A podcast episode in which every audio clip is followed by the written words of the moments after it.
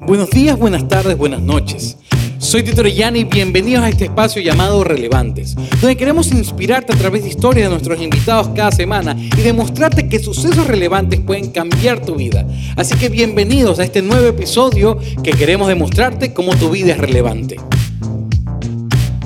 Bienvenidos mis queridos amigos al séptimo episodio de Relevantes. Mis queridos amigos, hoy tenemos una invitada que te aseguro que te ha hecho reír al menos una vez y también llorar por sus hermosos story times. Muchos la conocen como Gigi Mieles, pero se llama Gillian Mieles. ¿Sabían eso? Dato curioso. Mi querida Gigi, ¿cómo estás? Muy bien, de verdad, muchísimas gracias por invitarme, Tito. Eh, estoy muy emocionada, estoy nerviosa. Por lo general, las entrevistas a mí me ponen como tensa porque yo soy muy imprudente. No sé nunca cómo. Aquí puedes decir lo que se te la gana. y eso, estoy muy emocionada y gracias por, por, por, por, la espacio. intro. Me gustó. Yo tengo una teoría. Discúlpeme el término para los que me conocen. Hablar huevada relaja. Sí. El otro día un amigo me decía, Tito, ¿cuál es tu secreto para tener tanto estrés y seguir sonriendo? Hablar huevadas. Ese es el secreto. No puedes todo el día hablar de trabajo. Todo el día hay un momento para hablar huevadas. Y este es el espacio, no tanto, no por imprudencia, sino porque queremos escuchar historias. Claro. Pero si entre eso nos lanzamos una que otra, Pues nos no hace pasa feliz. nada. Mi querida Gigi, ¿cómo estás? ¿Qué tal tú? Ya sabemos que, bueno, en este momento ya tienes ya casi dos semanas de haber lanzado este proyecto de Abra Cadabra. Sí. Cuéntame cómo te fue. Bueno, eh, Abra Cadabra nos fue increíble. Fue una obra de teatro, una adaptación de Hocus Pocus, eh, la película. Eh, tres brujas, las hermanas Anderson, llegaron a Guayaquil, quieren ser eternamente bellas y tienen todos estos conflictos. Regresaron, pero en el 2022 y en Guayaquil, o sea, qué horror, ¿no? O sea, esta situación y hay muchas aventuras, nos fue increíble. ¿Les robaron a las brujas? No, ellas robaron algunas cosas, se divirtieron demasiado. Yo me divertí muchísimo en este proyecto. Conocí personas en el proyecto espectaculares con las que me agarré un cariño increíble. La- las personas se dieron cuenta de que esto estaba funcionando porque nosotras agarramos una química muy buena. Teníamos eh, todo un día para ensayar, ensayábamos una hora y el siguiente solo pasábamos chismeando y riéndonos y gozándole. Yo creo que eso nos ayudó mucho a, a generar una química muy buena que se vio en el escenario. Entonces, las personas que iban decían, sí parecen hermanas, sí parecen este, las hermanas Anderson. Y era muy Y sobre todo que la, la segunda película se estrenó hace muy poco en Disney como Plus. tuc, tuc. Y no, nos divertimos muchísimo y fue todo un éxito y agradecida con Dios por, por haber trabajado en algo tan bonito y personificar a Winifred Sanderson. Qué increíble, qué increíble. Felicidades. Gracias. Pero bueno, mi querida Gigi, hoy queremos saber tu historia un poquito. Siempre hablo esta parte del podcast para que la gente lo recuerde. Relevante se creó para entender los momentos relevantes de tu vida que te han llevado a ser ya hoy por hoy una actriz de cine. ¿Verdad? ¿Te lo puedes creer que has llegado al cine? no. No, no me lo puedo creer. Cuéntanos cuál, cuál, cuál fue esa primera historia que Gigi puede contar que generó un impacto en su vida que dices, estas cosas comenzaron a pasar para llegar al día de donde estoy. Cuéntame tu historia. Uy, mi historia. La que tú quieras. Aquí estamos todos expectantes de escucharte. O sea, yo siento que lo que hoy me hace a mí el- el- la persona que soy, ya sea buena o mala, siento que han sido las cosas que he vivido desde el día uno que estoy en este planeta, cómo, es, cómo, cómo las he llevado, cómo he sobrevivido como cualquier ser humano las cosas malas y buenas que pasan en el mundo. Eh, vengo del Cantón Santa Ana, de Manabí, en la provincia de Manabí. Eh, nací en Puerto Viejo, me crié en Santa Ana todo el tiempo, estudié en Puerto Viejo. Yo eh, vivía en Santa Ana, pero me despertaba a 5 de la mañana para irme a estudiar a Puerto Viejo, porque la educación de alguna u otra manera sí era mejor como en esta ciudad. Tengo, soy la menor de cuatro hermanos, Wow. conmigo somos cuatro, soy la menor, tres hermanas, un varón. Eh, mis papás se casaron. Mi papá, bueno, mi hermano el mayor es de parte de papá. Yo sí, todo, todo agarrando el árbol genealógico.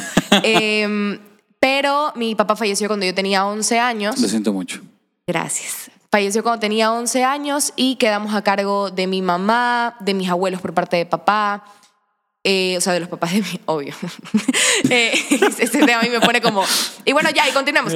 Y este, nada, fui creciendo, fui avanzando, estudié toda la vida en Puerto Viejo, mis hermanas se vinieron a estudiar aquí a Guayaquil, entonces lo que procedía era eso, porque el sueño de mi papá y de mi mamá siempre fue como que tuviéramos una muy buena educación, que estudiemos en colegios, no por ser caros, que sean importantes, sino porque tal vez sí había otro tipo de educación, otro tipo de Privilegio. de oportunidades. Entonces ellos querían que nos relacionáramos con personas no por lo que traían, sino por, por, por el cerebro, o sea, por el cerebro. El, el sí. mindset que tenían ellos, pues obviamente trabajar con un hijo de empresario no es lo mismo que trabajar sin ofender a nadie, una persona que tiene un trabajo tradicional con un sueldo básico. Y Oye, no lo sé, la verdad, no sé bien cómo, cuál era el, el- el objetivo de mis padres en este aspecto, pero yo creo que lo lograron. Tienen hijos que les encanta estudiar, nos encanta prepararnos, nos encanta conocer. Y eso era, ese era el sueño de mis papás. Como no había para comer, pero teníamos que estar en un buen colegio y siempre recordar de dónde veníamos, no por estudiar en un colegio o en una universidad cara, como decir, puta, o sea, entonces yo vengo y tengo una hacienda súper grande, porque nada que ver. Entonces era como, sí, vengo de Mandaví punto. Y vengo a estudiar. Tierra de Entonces, mujeres bellas. Exacto. esa, esa es mi historia. Bueno, de ahí me vine acá a Guayaquil con mis hermanas a estudiar. Yo quería estudiar en Quito, pero yo siempre fui la más rebeldona de mi familia. Entonces, mi abuela, que era quien me pagaba la, la- la educación, me dijo, mire niña, usted no sabe ni lavar ropa, a Quito no se va sola, se regresa con sus hermanas a Guayaquil, ahí va a estudiar hasta que usted me demuestre que puede vivir sola.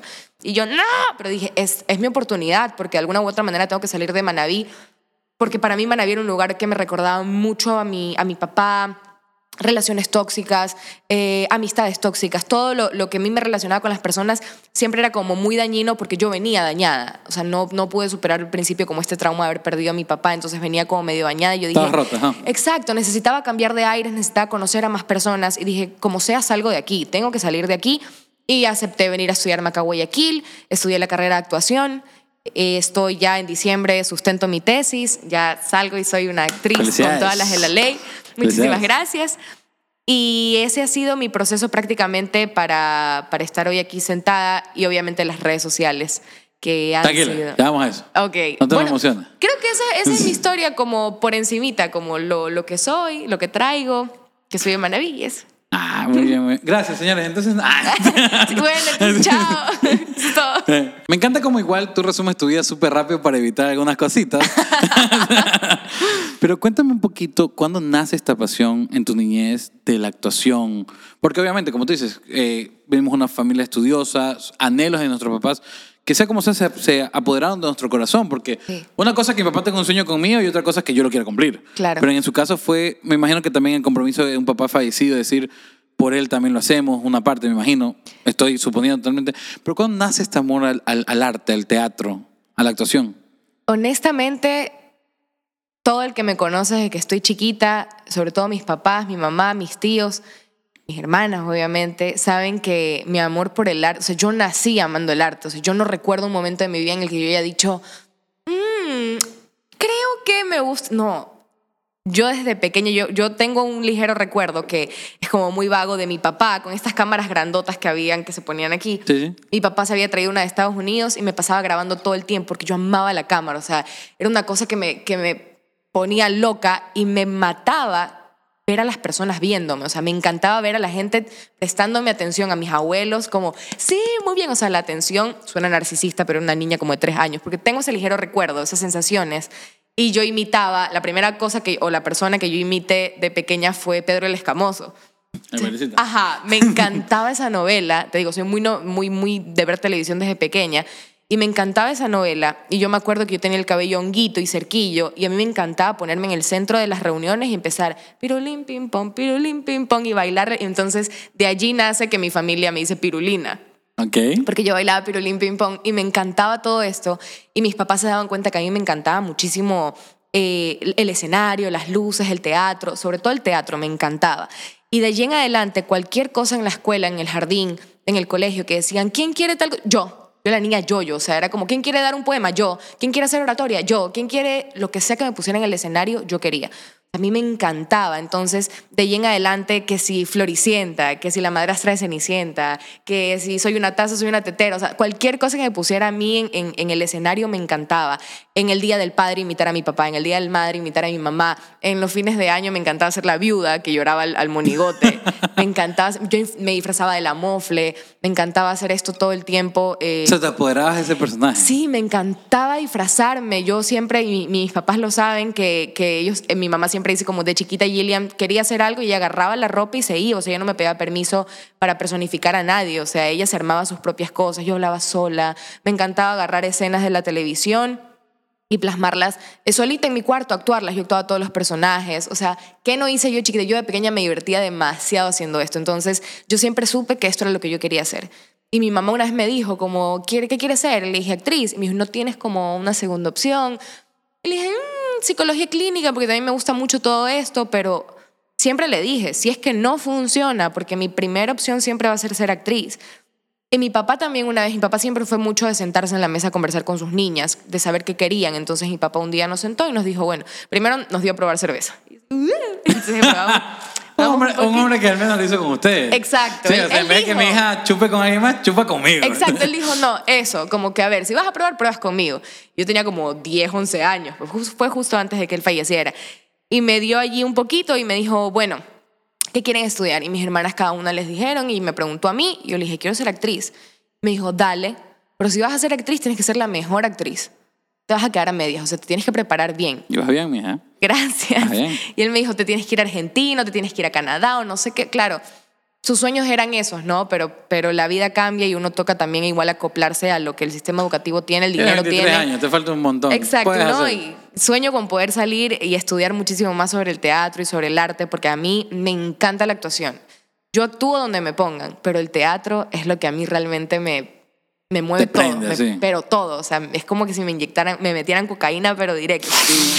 Ajá, es como- ¡Ah! sí, eso. Ok, me encanta, me encanta. ¿Cómo fue tu proceso a nivel artístico? Ok. Eh, ¿Cómo afecta primero tu vida la muerte de tu papá? Hablando a nivel de tus propios sueños. A nivel de mis sueños, creo que en lugar de afectarlo, hicieron que lo impulsaron mucho más porque yo, yo entré en un shock desde los 11 hasta los 14. A los 14 años recién despierto como de este shock de que mi papá había fallecido y recuerdo claramente que estaba haciéndome la, la cena, haciéndome verde frito, dándole y mi bisabuela recién había fallecido y estaba preparándome la cena para ir a la misa de mi bisabuela. Y este, este, esta muerte y esta misa a mí me hacen entrar como en... Ah, puta, mi papá falleció. O sea, yo, yo no tengo papá hace como cuatro o tres años. Y ahí fue donde yo realmente a los 14 eh, entro en un cuadro depresivo muy grande. Esto no lo sabe nadie en realidad y siento la confianza de poder decirlo aquí. No, Mentira, me están sobornando. Paro. Ya quisiera. a los 14 años, cuando yo despierto de este shock de haber perdido a mi papá, intento suicidarme. Ok. Y el doctor, bueno, obviamente fallé y gracias a Dios fallé, porque si no, no hubiese vivido todo lo que, lo que ahora estoy viviendo.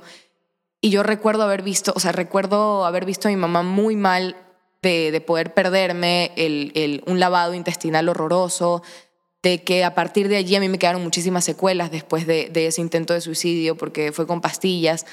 Y el doctor le dijo a mi mamá como, ella tuvo que haber quedado con una muerte cerebral, o sea, no entiendo por qué sí está viva. Pero bueno, ya que está viva... o sea, eres pues, un milagro viviente. no lo sé. O sea, no lo sé, pero agradezco mucho estar aquí y que, y que a partir de ese momento mi vida cambió. O sea, a mí sí me quedaron secuelas de, de esa mala decisión de no haber hablado con mi mamá de lo que yo sentía y que, ¿por qué, ¿por qué toco este tema? Porque ahí es donde el arte y las ganas de actuar se apoderaron de todo. O sea, eso fue lo que a mí me impulsó a decir, quiero actuar, realmente quiero ser actriz, no me quiero matar. O sea, es muy triste, vivir. exacto, es muy triste tener que decir esto, pero en ese momento lo pensaba. O sea, a mí no me interesaba ni mi familia, ni mi vida. Yo decía, yo quiero actuar, no me puedo ir sin actuar. O sea, no puedo hacer algo sin. O sea, no me, no me puedo morir sin haber probado antes que es treparme en un escenario o recibir un aplauso o algún tipo de reconocimiento por, por mi trabajo. Porque quiero esto, quiero actuar. Entonces, hoy en día agradezco no haber muerto porque amo a mi familia, amo a mi mamá, a mis hermanas, a, a la persona que tengo al lado, que gracias a Dios la pude conocer porque estoy viva pero, pero el arte yo creo que me... No, no lo voy a romantizar como el arte me salvó, hice catarsis con el arte, pero Pero te dio un realmente... camino. Realmente el arte me dio un camino, el- la actuación me dio a mí un, una luz, un... Bueno, la vida es una mierda, pero vente, intenta un ratito esto de acá, a ver, a ver qué tiro, a ver qué pasa. Y cuando me empecé a meter mucho más en esto, en obras de teatro del colegio, en ver muchas más, más obras, muchas, mucho- muchas más películas, mucho cine, me iba metiendo tanto en este mundo que sí, me aislé un poco de, de ser amigable o de tener buenas amistades, me aislé incluso de mis buenas notas en el colegio, pero esto me estaba salvando. O sea, esto me estaba dando una razón de, de seguir, de vivir, porque realmente para mí después de que mi papá falleció, y que, y que despierto este shock, para mí la vida era horrible. O sea, yo, los problemas en casa, o sea, puede sonar muy machista esto, pero un padre sí es muchas, muchas, o sea, sí es la cabeza del hogar muchas veces. Muchas Sobre veces todo sí es. cuando ya lo era, o sea, Exacto. cuando ya ejerció eso y no cuando más ya no ejerció eso. ese poder, cuando sí era la cabeza del hogar, sí hay un desequilibrio muy grande y tener el vacío paternal nunca en la vida lo va a llenar absolutamente nada. Yo- y, y te digo, el arte me salvó, pero ni eso. Me ayudó a vivir y me ayudó a... Aprendí a vivir con el dolor, pero ese vacío no, nada, nadie. ¿Qué consejo le puedes dar a una persona que quiere suicidarse al día de hoy? Basándote que viviste esa experiencia. ¿Qué sabes qué pasa? Que cuando has pasado por, por allí, cuando tienes, cuando sabes cómo es la depresión, cuando sabes que no es algo que se cura, sino que se trata y que, Por supuesto. y que vives con el miedo de que en algún momento esa, esa cosita se vuelva a despertar. Lo único que es que hoy en día hay tantos consejos. Más que un consejo es, ¿qué le dirías? Más que el, ah, dame un consejo, es, ¿qué le dirías? Sí, Tal yo- vez no podría decirle a alguien que esté intentando o que tenga ese Ese pensamiento, ahorita, pero si yo pudiera decirle algo a, a mi Gillian de Eso. los 14 años, uno le daría muchísimo amor. Muchísimo amor, muchísima atención. La cuidaría y le, y le, y le, le diría que todo va a estar bien, que realmente todo va a estar bien. Que suena muy duro, pero no es la primera persona ni la única que está sufriendo en este mundo y que van a venir cosas maravillosas y que todo depende, sí, en el fondo sí todo depende de ti, de, de empezar a, a- Es muy duro, es que de verdad es muy duro. Uno dice como, no, sí, levántate, bañate, sonríe a la vida, tómate una taza de café, haz ejercicio. casi real en este Exacto, mundo. ¿no? el ejercicio ayuda muchísimo a que tu cerebro, honestamente, a esa niña de 14 años solamente le puedo decir que todo va a estar bien, que hay una vida más allá del problema que en estos momentos la está atacando, que sí hay una luz al final del túnel, que sí hay, que sí hay más oportunidades, que hay mucha más vida y que en el momento donde ella está ahorita sí hay más puertas por las cuales ella va a poder salir. Y va a haber un mundo espectacular allá afuera y van a haber muchísimas personas que la van a querer y va a tener oportunidades gigantescas que, que si ella lo hubiese logrado, hoy no estaría disfrutando. Tal vez a esas personas solo les pido un poquito más de resiliencia. Un poquito más, solo un poquito más de fuerza. Literalmente solo un poco más. Vez escuché una frase que decía, tranquilo, mañana va a volver a salir el sol. Sí. Definitivamente sí vuelve a salir el sol. En algún punto sí vuelve a salir el sol. Tremendo, tremendo. Qué lindo, ¿verdad? ¿Mm? Qué lindo todo esto. Cuéntame cómo nace ahí el hecho de ya lanzarte a... ok. ¿A qué edad viniste a Guayaquil? A los 17. Tienes 23, ¿verdad? Sí, Estamos hablando de 6 años atrás. sí. ¿Cuándo nace el Arrecha Nunca Muere? Me lanzo en redes sociales. En el 2018. Ok, ¿cómo, cómo 2018. comienza tu paso a paso en redes sociales? En el 2017, si más no recuerdo, estaba muy de moda esto del Vine, del Dub Mash, Sí, sí. Todo esto, YouTube, que a mí me encantaba, pues, me, me gustaba muchísimo esto. Y recuerdo que con- cuando llegué acá a Guayaquil, yo dije, Sí, sí.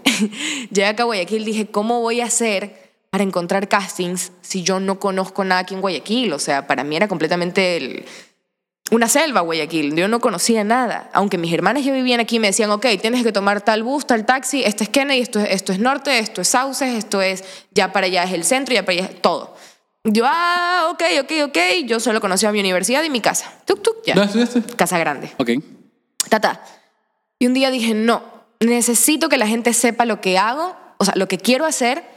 Y en el fondo yo sabía que tenía como, como un carismita por allí como para, para hacer redes sociales. Dije, ¿por qué no?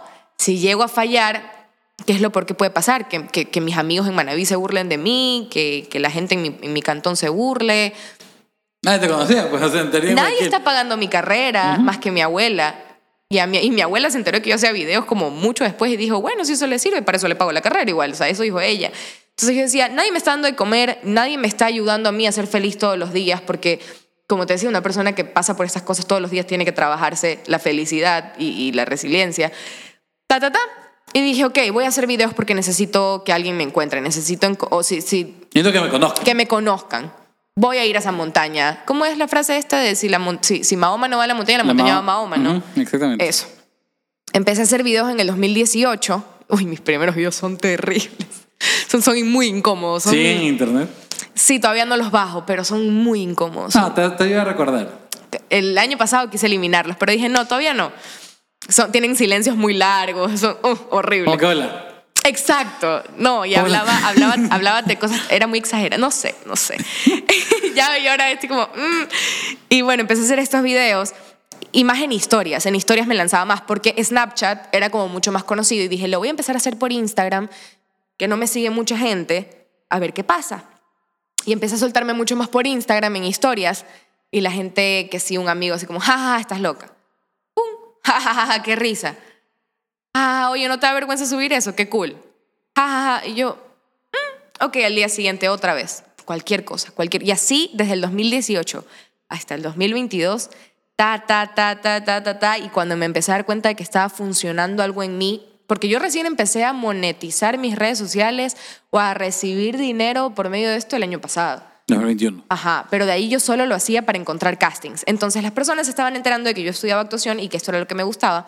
Entonces me empezaron a enviar afiches como, oye, en la Universidad Católica están haciendo un cortometraje, necesitan una actriz. Y yo, ay, gracias. Oye, en la UARTES están necesitando para un cortometraje. Gracias. En no sé dónde están. Gracias, gracias. Oye, casting para Ecuavisa de no sé qué, un casting masivo. Gracias. Entonces yo empezaba a agarrar todos estos afiches que me enviaban eh, y ahí empecé. Pa, pa, pa, pa, pa. Y, e hice cosas para la Católica, para la UARTES, para Ecuavisa, para TC, para mi propia universidad. Empecé a hacer obras de teatro. Entonces todo fue como cool. Siempre hice redes sociales para encontrar de alguna manera eh, el camino a la actuación. O sea, que pueda yo ir encontrando trabajos por medio de la actuación. En este momento, ¿cuál fue tu peor, mejor? en- hablamos de esa época, todavía no Ajá. ahorita. En ese momento, ¿cómo fue- fueron tus primeros, ponte, eh, microteatros? ¿Cómo fueron tus primeros cortos? ¿Cómo fue, buenos, malos? Cuéntame un poquito de esa experiencia de que alguien ya te dirija, porque antes eras tú y tu locura, pero ya que alguien te diga, a ver, eh, Gillian, vamos a hacer esta madre y así. Sí. O sea, ¿cómo, cómo eras sometida? ¿Eras rebelde? O sea, ¿cómo te adaptabas? Cuéntame un poquito de esa parte como de la actuación. Yo ¿verdad? siempre he sido muy rebelde como en, en mi vida en general, pero en el trabajo sí intento serlo, no sumisa, pero es como lo más obediente posible. Sí, es como, obediente ¿quieres que ponga de cabeza? Me pongo de cabeza, siempre y cuando no vaya en contra de mis valores. Es como lo que tú quieras, siempre y cuando no, no pongas a negociar mis, mis valores. Sí, por supuesto. Entonces, al principio yo recuerdo que en, en el comienzo de mi carrera era un boom el microteatro. Era un Sí, boom. O sea, el que estaba en microteatro le estaba yendo bien. Yo nunca pude. Nunca me dejaron hacer microteatro. Yo, según mis profesores, yo, o sea, como que muchos de mis compañeros y yo aún no estábamos preparados para llegar a esa, a esa etapa. Entonces era como, ok. Entonces empecé a hacer cortometrajes para las otras universidades. Para mi universidad casi no trabajé mucho. Fue más como para otras universidades. Y me tocó hacer un cortometraje para la Católica, que fue mi primer cortometraje en el 2017, que ese sí lo conseguí antes de redes sociales. Mi hermana me ayudó a conseguirlo porque la jefa de ella estudiaba multimedia. Entonces, este, le dijo como, ay, necesito. Y mi hermana le dijo, oh, mi hermana está estudiando actuación, te la doy. Mi mami me acompañó a este cortometraje. Fue todo muy lindo. En ese no me pagaron porque obviamente era una experiencia. Yo dije, lo que sea, solo de una experiencia. Entonces agarré esta de aquí.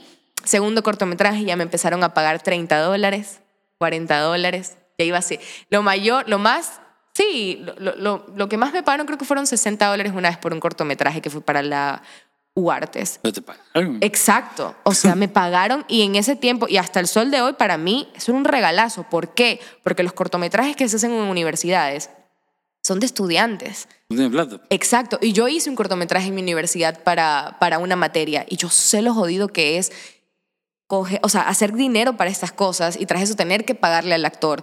Es como, qué hijo de puta, qué jodido. no, pi- piensa también en, en la logística del, del eje- ejecutivo de producción. Exacto. Levantar capital, conseguir las cámaras, que luces, que esto, que esto. Exacto. Y aparte tengo que pagarle un desgraciado. No, jodas.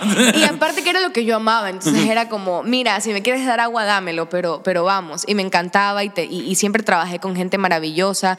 Yo creo que nunca tuve una mala experiencia así, en sí con los trabajos, sino más bien como mi etapa en ese tiempo también estaba medio descolocada como emocionalmente, pero creo que nunca tuve un trabajo...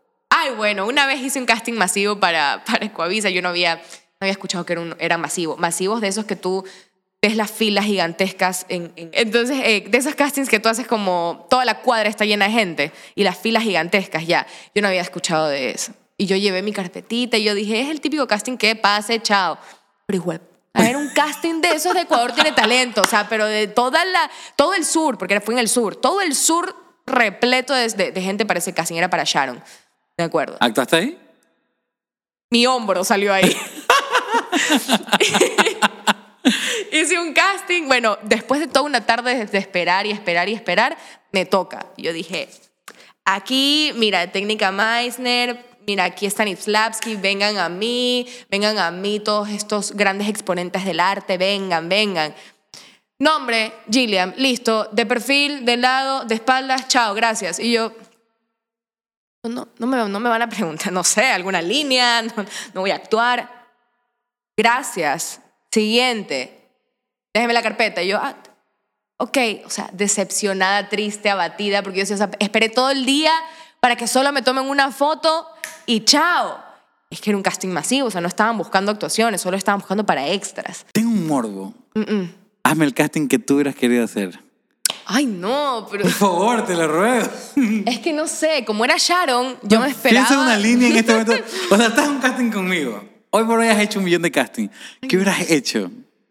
Te doy un segundo. Es que no lo sé, porque yo no, no sabía bien de qué se trataba la novela, pero lo que recuerdo de haber hecho el casting, ve, perdón, lo, lo que recuerdo haber sido extra, que me pusieron el hombro a actuar, porque logré, logré entrar igual, logré entrar, que me pusieron el hombro a actuar, actuar era una escena de María Fernanda Pérez con Samantha Gray en una mesa, eh, estaban actuando y algo le estaba diciendo María Fernanda sobre la mamá, entonces... Tú vas a ser la hija de Sharon Yo soy la de Sharon. y yo voy a ser María Fernanda, que, no, que era la mejor amiga, creo que de Sharon o de Samantha, no recuerdo. ¿Cómo era? Ah, ok. ¿Quieres estar el casting o que te, te recuerde más o menos Lo cómo era la. ¡Qué vergüenza! Actúa todo el día. La vergüenza, ¿no? Mm,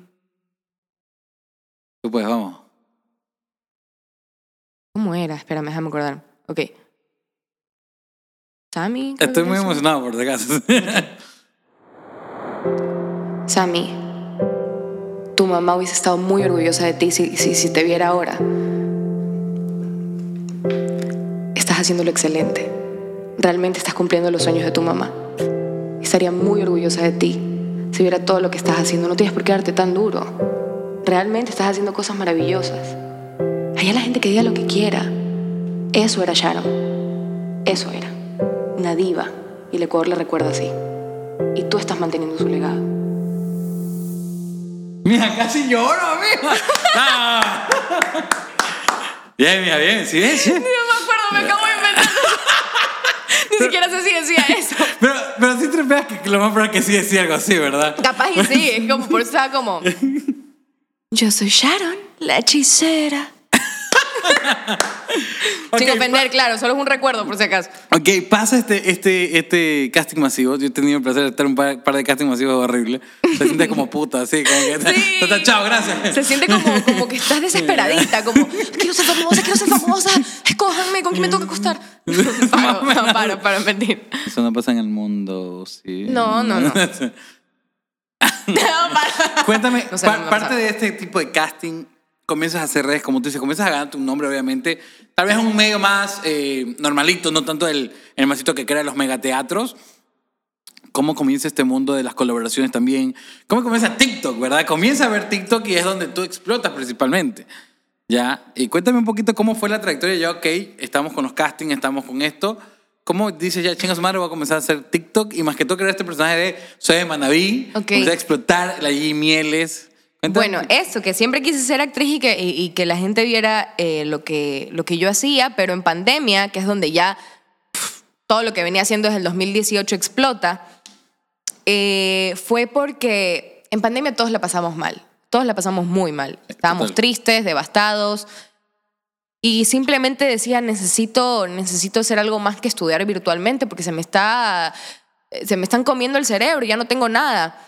No estoy aprendiendo tras la nada. pantalla está como que menos práctico. Exacto, entonces ya no, ya no entendía absolutamente nada, yo estaba muy disociada de la educación, de lo que estaba pasando en mi vida. Había terminado una relación como de cuatro años que me golpeó muchísimo porque tenía mucha dependencia emocional. Obvio, a raíz de todo lo que pasado en tu vida, Exacto. era muy normal que adquieras esa Y dependencia. fue mi primer novio, entonces Wow. era como, tenía mucha dependencia de esa ¿Ella persona. vivía en Guayaquil o en, No, en, en Puerto? Viejo. En Puerto Viejo. Manaví.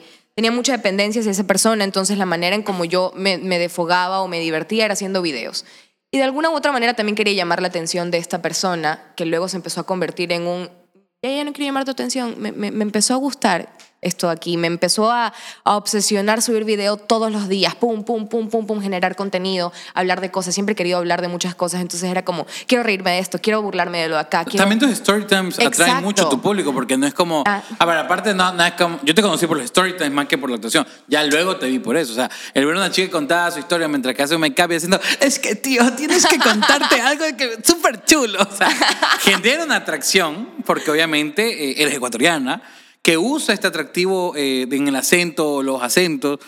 Y obviamente eh, eh, actúas mientras que cuentas tu propia historia. Y me encanta, y me encanta hacer eso. Entonces empecé a descubrir, empecé a descubrir todas esas cosas, que yo podía contar historias también, que podía contarles mi vida desde, desde mis anécdotas, ta, ta, ta, ta, ta. Y me obsesioné. Y empezó a, dar, empezó a dar fruto, empezó a dar fruto, pero hubo un video en particular que fue un audio de un chico que es mexicano, que hoy es mi amigo, que... Nombre y apellido aquí. Irán Mendiola, creo Ni que se llama. idea, sí. Pero era un chico que hacía contenido antes también en pandemia e hizo un audio de la tía que descubre a su, o sea, que quieren cubrir a su hija, perdón, a su sobrina que se va a una fiesta. Ok. Recuerdo que este audio fue el primero que se me hizo viral. ¡Pum! Viral, pero de millones. O sea, en ese tiempo yo no tenía muchas personas que hacían contenido que habían llegado como a un millón, dos millones De y views, así. ¿no? Ajá. Tanto en Instagram como en TikTok. Wow. Entonces fue como, ay, Dios mío, y todo el mundo, pum, pum, pum, pum, pum. Y es, pero como cuervos. Un éxito y todo el mundo. Oye, Gillian, ¿será que puedes venir por favor un día? No sé qué. Oye, Gillian, que no sé qué. Y yo sí, wow, ¿qué es esto? La fama. El ser influencer. Uy, me encanta. Y en el 2020, pues que recién todos estábamos como En- dándole, ¿no? Entrando, ajá. Exacto. Entonces eh, dije, ah, este audio me gustó. Y este chico empezó a hacer más audio sobre esto, como de aquí. Entonces empecé a hacer otro, empecé a hacer otro de un papá que, que se, se descubría que su hijo era gay y que a la gente le encantó. le- ese video se hizo viral, ta, ta, ta, le encantaba. Pum, el de acá, el de acá. Luego empecé a hacer más con mi, con mi voz para que también irme haciendo como mi marca personal. Pum, pum, pum, le fue gustando mis acentos, tum, tum, tum, tum, tum, tum, tum. Y de allí pasa que construyo un nombre por medio de mis redes sociales, soy alguien y Alex Bisuete quiere grabar conmigo. Paréntesis. No pongas entre comillas eres alguien. Eres alguien. Ah, bueno. Ya. Saquemos Está eso porque hoy por hoy eres alguien que merece todo el reconocimiento y admiración, por si acaso. Sigamos. No lo hice para que me lo diga. No, mentira. Gracias. Y bueno, Alex Bisuete quiere grabar conmigo y le comenta un video a Viviana Salame con quien ella, con quien ella o sea, ya con ella había, había grabado. Y Vivi era mi amiga, o sea, es mi amiga. Entonces era como, bebé, Alex quiere grabar contigo. Y yo así, bueno, porque, paréntesis, aunque usted no lo crea, yo era una chica bien, bien cuadrada. Yo hacía mis videos y hacía todo esto, pero yo sabía en el fondo que lo que yo estaba haciendo no era arte. Esto no es arte, esto es simplemente un hobby. Arte, arte es bañarme en, sangre de cerdo y desnudarme en el centro y exponerme. Esto es arte. Entonces yo estaba como Ni te también voy a opinar lo que acabas de decir. estaba muy como el resto de acá no es arte, arte es esto aquí. lo comercial no es arte, esto es un medio. Exacto. ajá. Lo comercial nunca va a ser arte. Así, así tenía yo. Y claro, yo hacía todo esto. Tengo pero una yo- hermana actriz, sé lo que pasa. Sí, y en el fondo yo decía, eso no es arte. No, no, no. Y mis profesores también me metieron siempre en la cabeza que eso no era arte. Entonces me dijeron, Alex Bisuete, mi amor, perdóname, tú ya sabes esta historia. Paréntesis, Alex Bisuete es su novio, por si acaso, actual. Es un actor, por, si- por si no, o sea, por si no saben de quién estoy hablando, es un actor de aquí, de Guayaquil, de Ecuador, perdón, muy reconocido, hizo un personaje muy emblemático. Perdón, hice algo. No. No, está bien, ya. hice, eh, hizo un personaje aquí emblemático, súper chévere, el Brian. Y yo así como, el Brian, eso no es arte. Yo no voy a grabar con alguien que hizo eso. No. Yo también conchudísima, pues, buen puto. O sea, yo y el man ya era grande. Pues, Claro, pues es Alex Bisuete, el- o sea, el certificado, ya había viajado a Miami, había, gra- había grabado con Marco, un gran comediante latinoamericano, o sea, Tenía, estuvo en series y novelas famosas aquí en no Ecuador. es porque sea mi novio, y discúlpeme, pero es Alex Bisuete, y yo, that's not art, no, no, no. Entonces mi amiga fue como, bueno, dale. Él comentó y puso, quiero grabar con ustedes, y yo, sí, bueno, sigue queriendo. Me fui. Y un día, pero yo me hacía igual la, la, la apretada porque mi mamá, si se podía tatuar a Alex Bisuete, se lo tatuaba. Antes de conocerlo, mi mamá era Tu fan. mamá te decía, ¿cómo que tuviste el chance y no lo hiciste? Mi mamá era, fa- o sea, mi mamá un día me despertó en pandemia a decirme, mira lo que subió el flaco Bisuete, mira, mira, mira. Y yo así, las personas que me conocen que lo que peor que me pueden hacer a mí es despertarme. Y yo, ay, no me interesa, no me interesa que sea Alex Bisuete. Y, o sea, ya desde ahí estaba como entrando en mi vida este muchacho. Y yo dormida y todo. Y bueno, un día estaba haciendo un en vivo, porque me encanta hacer en vivos. Estaba haciendo en vivo, ta, ta, ta, y veo que Alex Bisuete me había, había entrado en mi en vivo y había puesto, ¿cuándo vamos a grabar juntos? Y cuando veo eso, joven. claro, dije, ah, no, pues sí es real, porque un comentario es un comentario, porque se meta tú en vivo y que comente, fue como, grité, dije, hola, Ahí no te podías hacer la digna. Claro, pues. no, yo, claro que Amigo, escríbeme, escríbeme ahorita. Tú pon, tú pon día y pon hora que yo voy, o sea, dale. Aparte que todos mis seguidores empezaron, ¡Ah! Alex Bisuete, Gigi, Alex En ese momento, Bisuete". ¿cuántos seguidores ya tenía más o menos? Como 40 mil. O sea, igual era un buen número en esa época. Sí. que hoy por hoy ya tal vez no tanto, pero. Ya había trabajado lo mío, chicos. Sí, exactamente. ¿Qué pasó? 40, sí, por ahí Y tenía. que el man te haya visto con esos números cuando él tenía los mega números. Exacto. Entonces yo así como, dije, de una, tú pon nombre. Bueno, chicos, chao. Termino el envío, pues estaba cagada de nervios y le escribo a mi mamá. Mami, mira, mi mamá, o sea, si yo no llegaba a grabar con ese hombre, yo no volvía a entrar a la casa. Yo sabía que si yo grababa con él, a mí del municipio de mi cantón me iban a dar una conmemoración, una medalla y me iban a dar una placa con mi cara, Y pero Alex plasmada en mi cantón por Alex Bisuete. Entonces dije, voy a hacer patrimonio cantonal si yo grabo con este hombre. Por fin. Entonces fui, ta, ta, ta, y él me escribe por interno y me dice, hola, mucho gusto de todo el mensaje. Hola, mucho gusto, buenas noches, disculpa la hora, soy Alex Bisuete, quiero grabar contigo. ¿Cómo estás mañana de tiempo? Y yo, obviamente, desocupada, no hacía nada. Dije, dale, sí, de una, grabemos. Me dio la hora, el lugar, el lugar. Llegué hasta, hasta este lugar y dije, ok, esto es una oportunidad más.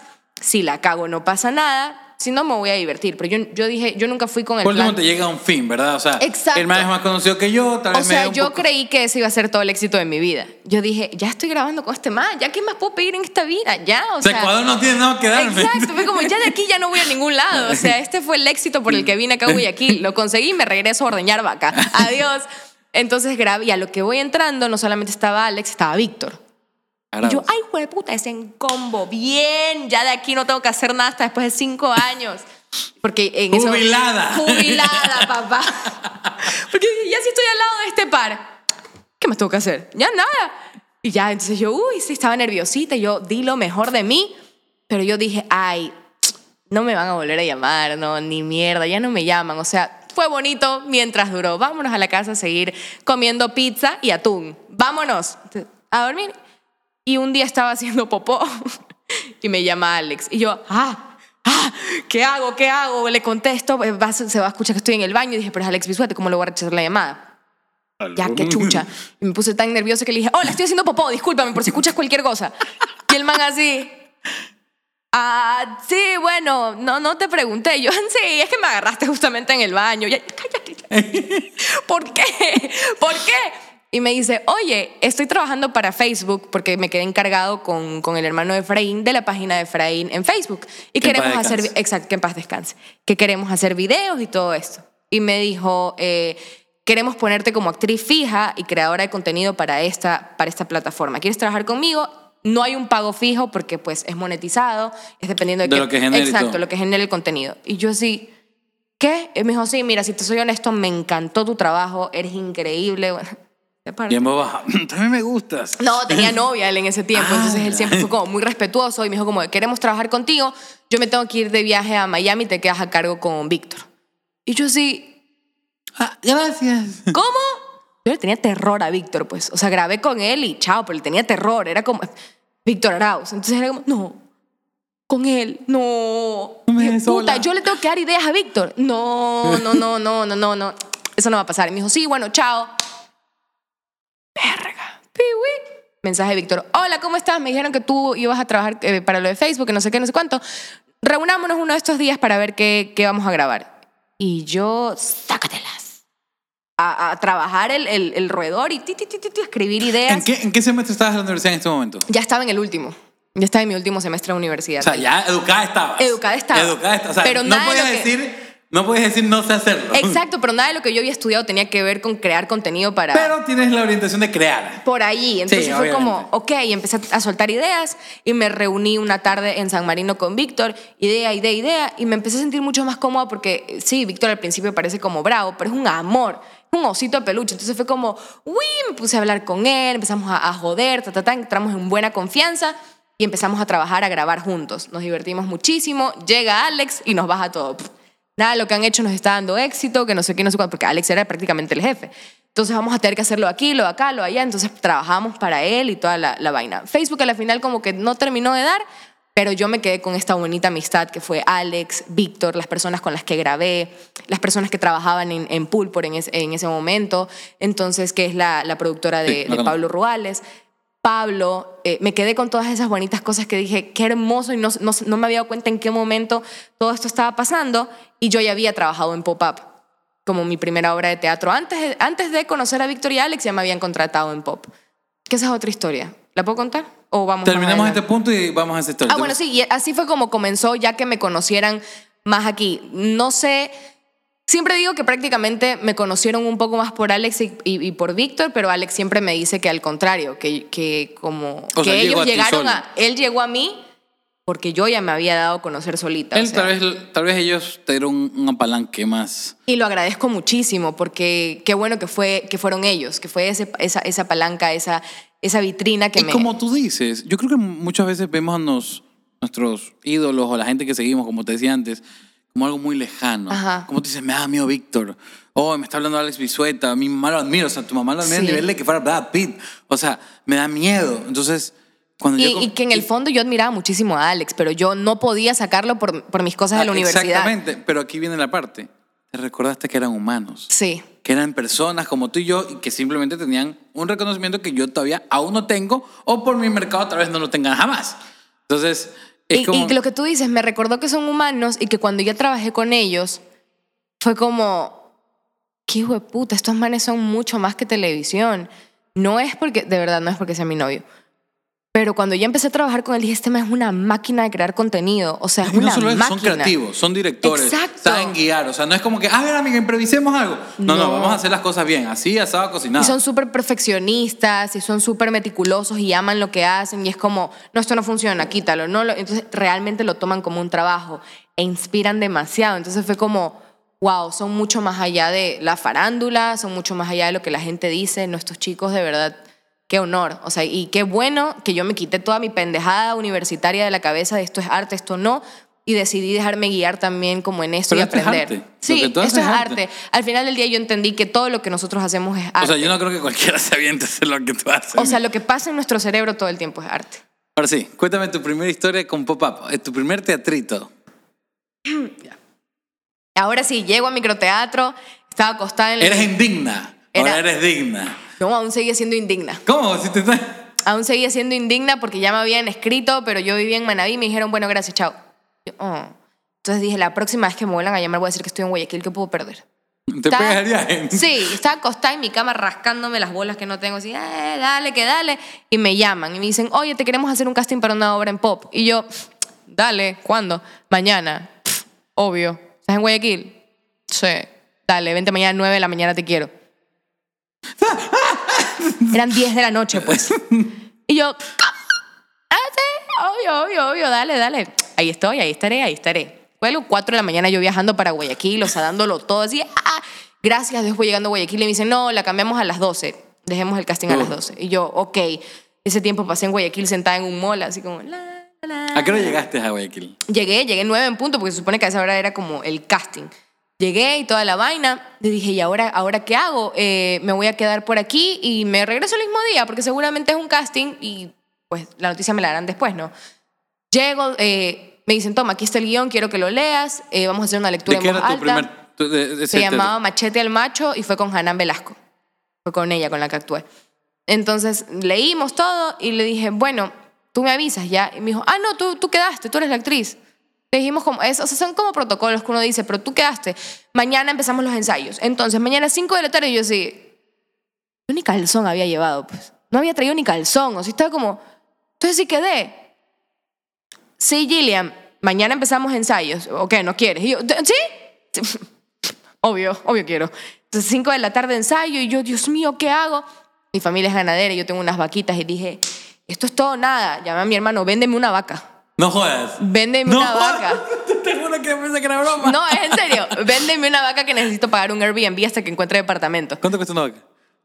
Discúlpeme la ignorancia. sí, sí lo puedo decir. O sea, una vaca dependiendo de cómo esté la situación, que el Ecuador está en la mierda, y dependiendo de cómo esté el peso de la vaca y el tiempo, si es verano o es invierno, está entre sus 400, 500, 600 dólares. Si Ah, es, caro. Si es por allí, 300 y pico, o sea, de verdad es como por allí. Entonces dije, para pagar un Airbnb unos días, véndeme una vaca y aparte tengo para vivir, porque mi abuela me daba este, semanal 80. Como sobrevive, 80 dólares. Y Guayaquil, 80 dólares. No alcanza para nada. Puta, ¿cómo se me limpió la nalga? Pues? Y yo, ay, Dios mío. Entonces tenía que estirar mucho la plata y todo. Yo, véndemelo. Y estiré así como, ok, pago el Airbnb estos días, consigo departamento, me conseguí uno por Miraflores rápido, pero yo vivía literalmente en, en esto. Aquí estaba mi cama, mi baño, mi cocina y mi sala. Era un cuadradito donde la cocina estaba aquí, no había una puerta y daba directo a mi cuarto. El baño, la sala estaba en la cocina y la puerta. Era ¿Me creerías que te diga que eres la tercera invitada que todos nos cuentan? Que antes de llegar al lugar donde están, estuve en un cuarto de este porte, así, así, todo. Es que es lo que hay, pues hay que vivir en un cuartito pues, cuando no alcanza la plata. Exactamente. Y dije, ya, esto es. Y por, por las primeras semanas estuve en un Airbnb ahí mismo por, por, por Urdesa. Y A solamente pata y bus. lavando el mismo calzón, poniéndomelo al revés, otra vez lavándolo, otra vez al revés, hasta ¿No que fuiste me... que te manden ropa? No, porque mi mamá fue como, yo, yo todo esto hice sin, sin, sin avisar absolutamente a nadie. Entonces, si yo le decía a mi mamá, mi mamá me hizo, haciendo todo mal, yo te he dicho, no, no, no, no, no, regresa. Entonces era como, yo estoy bien, estoy perfecta, puta, estoy viendo mi mejor vida, mamá, esto siempre fue mi destino. Lavando el calzón. Y, Comiendo atún una vez al día. y yo no tenía mucho dinero, exacto. Entonces era como, tenía que ver cómo, cómo distribuía para la comida. Y ahí sí le dije a mi director como, director, lo que pasa es que necesito, se me acabó la ropa, traje mucha, pero se me acabó, entonces necesito regresarme este fin de semana a ver por allí alguito. Y me dijo, ya, sí, ándate, pero el lunes te quiero que primera hora para el ensayo. Y yo, dale, dale, dale. Ya Llegué, tres ya maletas. agarré maleta. Y le dije, mamá, me voy a Hollywood. Ya esto de Es mi momento. este es mi momento. 40 dólares gané. 40. No, mentira. Pues este es mi momento y me fui y ya ahí por fin ya me quedé en este departamentito que lo conseguí, todo bien. Una vez un vecino intentó abrirme la puerta porque supuestamente estaba muy ebrio y se había confundido de puerta. Y yo con el cuchillo así. Ah, Hasta que la esposa le dijo, saca, acá es tu casa, acá es tu casa. Mierda que vienes borracho. Y yo, señora, dele, dele duro que intentó violarme. No, mentira. Entonces, y así entré a Pop, eh, se acabó la temporada porque fue justamente cuando, fue como la segunda etapa en la que dijeron como restricciones, semáforo rojo, todos a la casa. Tú fue antes de pandemia. Fue después de pandemia. Ah, después. Después, ajá, claro. Ah, ya fue que cuando los- hubo el rebrote. Ajá, al principio del 2021, como febrero, fue en febrero del 2021. Ok. Entonces yo me quedé hasta la mitad de la temporada, las dos últimas semanas no hice, entonces no gané como lo que esperaba. No me alcanzaba ni para el plan, departamento. ¿Cuánto ganaste? Como 140. Esa cadera de madre. 140, sí, de miércoles a domingo. ¿Qué? La cadera de madre, miércoles a domingo, 140. ¿Qué significó? Pero era, era, era por cuestión de la pandemia y todo. Sí, eso. salió de tus manos, ¿verdad? ¿Qué significó este evento en tu vida para las futuras actuaciones, sketches, teatros que has realizado? Eh, esto de aquí, lo de, lo de Pop, la Lo primera Pop, obra. Un disparo. Fue un... Ya de aquí para atrás, como diría Cristina, creo que era ni para tomar impulso. O sea, dale, dale, dale, dale, dale, dale. Y para mí realmente Pop, sí puedo decirlo, ¿no? Sí. Me da miedo. ¿Por qué? Porque sí, lo es, para todos nosotros como actores lo, lo es. Pop era este, este espacio donde uno decía, lo logré. Estoy, estoy actuando en microteatro, micro- microteatro comercial, lo estoy logrando. Entonces, eso fue para mí en su momento pop y lo sigue siendo. Sigue siendo un recuerdo y un, un espacio que me dio a mí la libertad de, de, de mostrarme más allá de los videos, de que la gente diga, ah, está actuando, es actriz, puede hacer esto, puede hacerlo acá, de que me conocieran personas que vayan a verme al teatro. Fue como, wow, de ahí me fue viendo uno, me fue viendo otro. Y es muy loco porque como actué como dos veces en pop y eso bastó para que el resto de las cosas que me fueran pasando hayan sido gracias a la última, creo que fue gracias, bueno, no todas las cosas, pero sí una de las cosas más importantes que me pasó a mí, creo que fue por una última obra que actué en pop. Hago pop-up eh, por última vez, que fue Don Juan e Inés, y Mare Ceballos estaba dentro de esta temporada también con otra obra, que eh, eran los clásicos de la comedia. Si más recuerdo, ella actuaba con una obra de Chespirito. Entonces ella y yo nos empezamos como a conocer mucho y nos llevábamos, nos llevamos bien, nos conocimos y dijimos, qué bacán, me caes bien, tú también me caes bien, todo bien, nos empezamos a seguir en redes y fue a verme actuar. Supongo le gustó, porque de aquí es donde, donde nace la situación. Un día subo una historia cantando, porque también canto. Y ella me dice, ay, cantas, qué bacán, no sabía que cantabas. Esto se quedó, creo, en la cabeza de ella y ella se iba a ir a Quito a hacer una obra de micro musical. Pero a ella le llega la oportunidad del poder del amor y se quedó así como, ¿qué hago? Tengo, la- tengo que irme a Estambul, pero tengo esta obra de teatro que ya estamos ensayando y es musical. Y vente. Me llamó. No jodas. Y yo dije, ¿por qué me está llamando Mare? Qué raro, porque era de noche. Y dije, qué raro. Mm, le contesté y me dice, Gigi, ¿te quieres ir a trabajar a Quito? Quito siempre fue mi sueño. Quito era uno de mis sueños que yo decía, esto me va a pasar de ley en cinco años, dos años más. Dije, me va a pasar en algún momento. Y pasó ahí. Y me dijo, necesito que me reemplaces en Quito, porque vi una historia en la que cantas, actuó súper bien, ya, por favor, reemplázame, te lo pido, por favor, ayúdame con eso, porque ¿Que me tengo que ir". reemplazar a Mare Ceballos? Fue complicado. fue complicado. Entonces fue como, reemplázame, me tengo que ir, necesito dejar un reemplazo para, para esto. Y dije, no me importa, yo, yo quiero, quiero hacer esto. Sí, sí, sí, me voy a Quito. No tenía ni cédula porque se me había quedado en Manaví, tuve que sacarme cédula y era el día siguiente que me tenía que ir. O sea, era una emergencia porque el director me escribió y me dijo, porfa, se nos salió de las manos, te necesitamos mañana aquí porque estrenamos en dos días. No. Y yo así, puta, digo que no, digo que sí, digo que no, digo que sí. Sí, dale, vamos. Saqué cédula el día siguiente, mi, saqué cédula- a las 2, el vuelo era como a las 4. Tenía que estar a las 3 en el aeropuerto. Tú, tú, tú, tú, tú, llegué con las justas, me trepé, me fui así mismo con, una blu- con un busito, un pantalón para los ensayos y regresarme el fin de semana porque estaba presentando yo un stand-up en, en Manaví, perdón.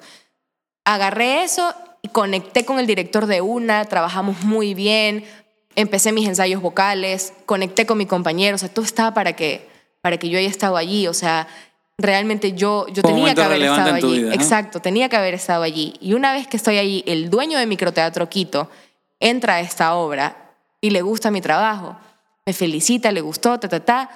Luego eh, nos vamos haciendo mucho más conocidos, nos vamos haciendo amigos, amigos, amigos. Y el dueño de, micro- de Microteatro es el director de la película en la que yo estoy. No te lo puedo creer. O sea, ¿esto cuándo pasa? Dame una El fecha. año pasado. Año pasado. El año pasado en agosto.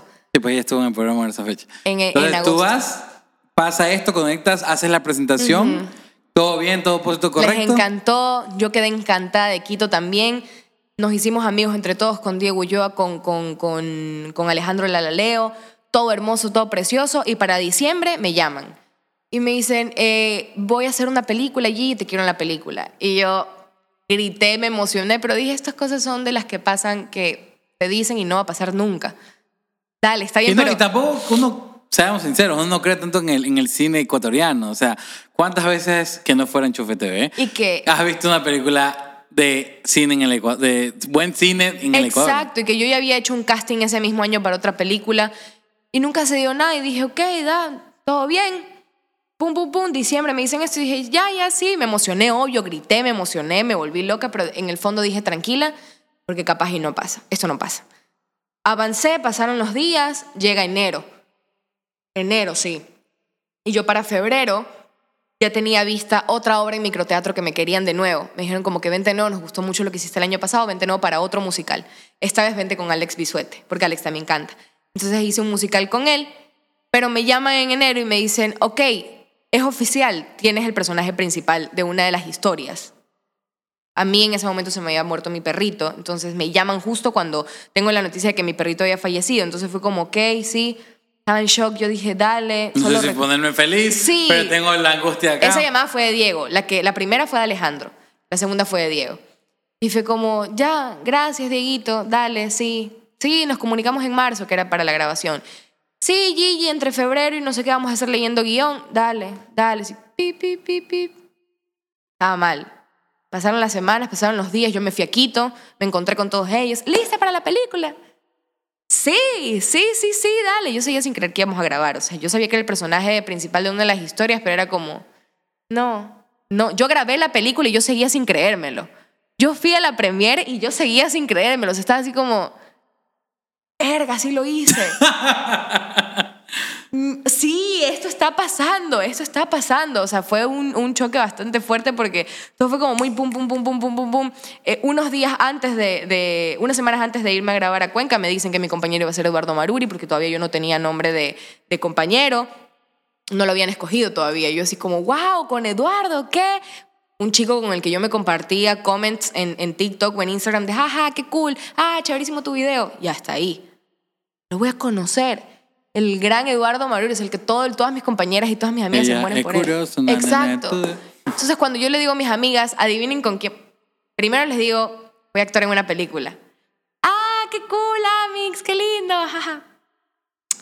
Y es con Eduardo Maruri. ¡No! ¡No! ¿Cómo es eso posible? ¿Te vas a besar con él? bueno, voy a estar en una película, gracias. Mis sueños se están cumpliendo, todo cool. Pero al parecer el éxito fue haber grabado con, con, es un gran con chico, Edu. Es un gran chico. Increíble, es una experiencia espectacular y, y yo solo Va, puedo Vamos decir, a eso. Ok, llegamos al momento de la película. ¿Cómo es grabar una película? Obviamente, tal vez en otros países sea muy diferente, pero ¿cómo fue grabar una película en Ecuador? De 23 años, llegaste a la pantalla grande, está tu currículum, o sea, no un currículum leve. ¿Cómo fue, esa? ¿Cómo fue la parte de la ley de los guiones? ¿Cómo te, tal vez no te lo podías creer, pero ya, lo viviste? ¿Cómo fue la parte de dirección? ¿Ya cómo fue la parte de la repetición constante? ¿Cómo fue esa experiencia de actuar en cine? Como fue mi primera experiencia, no la puedo comparar con otra, Obviamente, pero pero yo creo que la, mi primera experiencia fue espectacular. O sea, mi primera experiencia fue una experiencia bellísima y toco madera y pido que por favor, si hay una más que sea así de linda, trabajar con Ale Lalaleo, con Diego Ulloa y con todo el crew con el que trabajé fue un ambiente de paz, un lugar de gloria, todos nos cagábamos de risa, nosotros grabábamos, nos levantábamos 4 de la mañana todos los días, al menos yo me tenía que levantar con Eduardo todos los días a las 4 de la mañana y salíamos de grabar como a las 8 de la noche. Eh, grabábamos, llegábamos 5 de la mañana al set y desde esa hora, desde, desde las chicas que maquillaban, hasta el que estaba seteando, hasta el director, todos con una actitud espectacular. Y yo creo que una de esas cosas es porque todos estábamos cumpliendo un sueño. Todos los que estábamos allí estábamos cumpliendo un sueño cada día de- del tiempo que estuvimos de rodaje. Y yo nunca le vi la cara, nunca vi que le cambió la cara a Alejandro ni a Diego. Yo fui la segunda historia que se grabó. Yo veía las historias de, mis compañeros que, que les tocaba ir grabando las suyas siempre tenían esa misma ilusión, esa misma felicidad, esa misma alegría, ese mismo compañerismo, trabajo.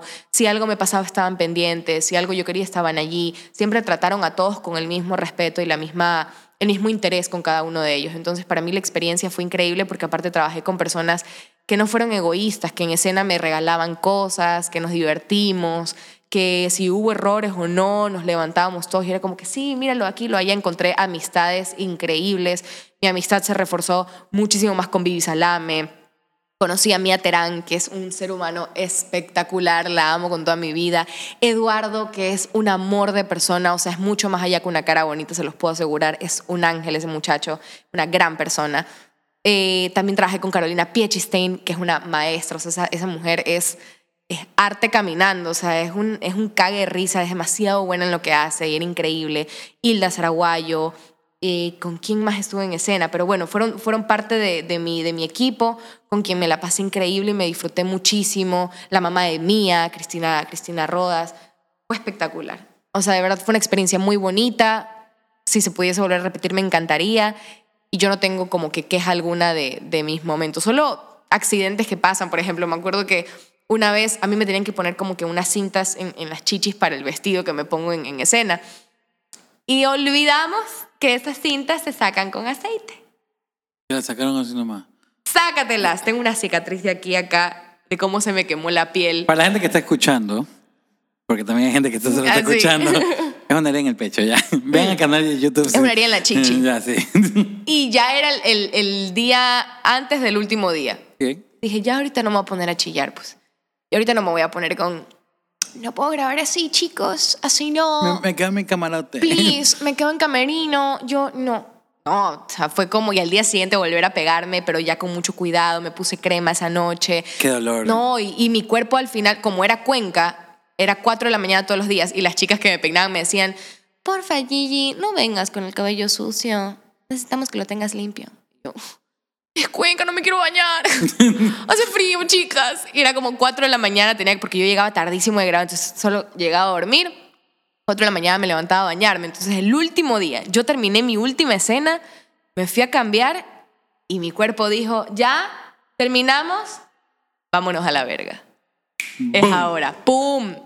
Las defensas al piso, o sea, me regresé a mi casa con la, sin garganta, yo no tenía amígdala, estaban, pero ya mismo explotaban, fiebre a mil, me acuerdo que Viviana me cuidó esa noche, la última, ya cuando al día siguiente nos regresábamos, yo temblaba, tenía escalofríos, el, el, el recepcionista del hotel subía cada rato a preguntarme cómo estás, necesitas algo, pastillas, todo, en Cuenca la gente es muy atenta, o sea, muy bien todo. Y ese último día me enfermé horrible y dije, ya me voy a morir, pero fue así como, terminamos, listo, ahora sí ya te puedes morir. Ahora sí ya quéjate todo lo que quieres, ya te vas a regresar a tu casa, ya que te agarren y te velen acá en Cuenca, ya terminaste tu trabajo, chao. Esa, esas, esas fueron las dos únicas cosas que me pasaron, así como que dije, no, ya, ya me quiero ir a mi casa, no puedo, papito, estoy chiquita. Ya, ya no Pero, quiero. pero sabes que yo he escuchado muchas veces eso después de act- actores de, de famosos, después de películas, caen en depresión, caen en fiebre, caen, o sea, la película te demanda tanto y obviamente en ese momento estás con la adrenalina, que cumplir con el trabajo, Sí. pero termina es como que tu cuerpo dice, bueno, gracias. Sí. Y sobre todo porque era Cuenca y había mucho frío y soy costeñísima, pues. Y yo. No bien- eres eres Manaba. Eres- yo soy manaba. Y Yo, claro, me fui a Quito, terminé mi temporada en Quito, que fue febrero. Fui a Manaví a ver mis cosas y viajé a Cuenca. O sea, fue así, Quito, tuk, tuk. Yo viví un, un mes en Quito, me regresé a Manaví a ver otra maleta y me fui a Cuenca dos semanas más. Ok. Entonces, mi cuerpo sí estaba así como... ¿Es calor o es frío, mija? Que Decídete, pues, mija, ya. Ya, flaca, ya. Entonces, estaba como medio alteradita.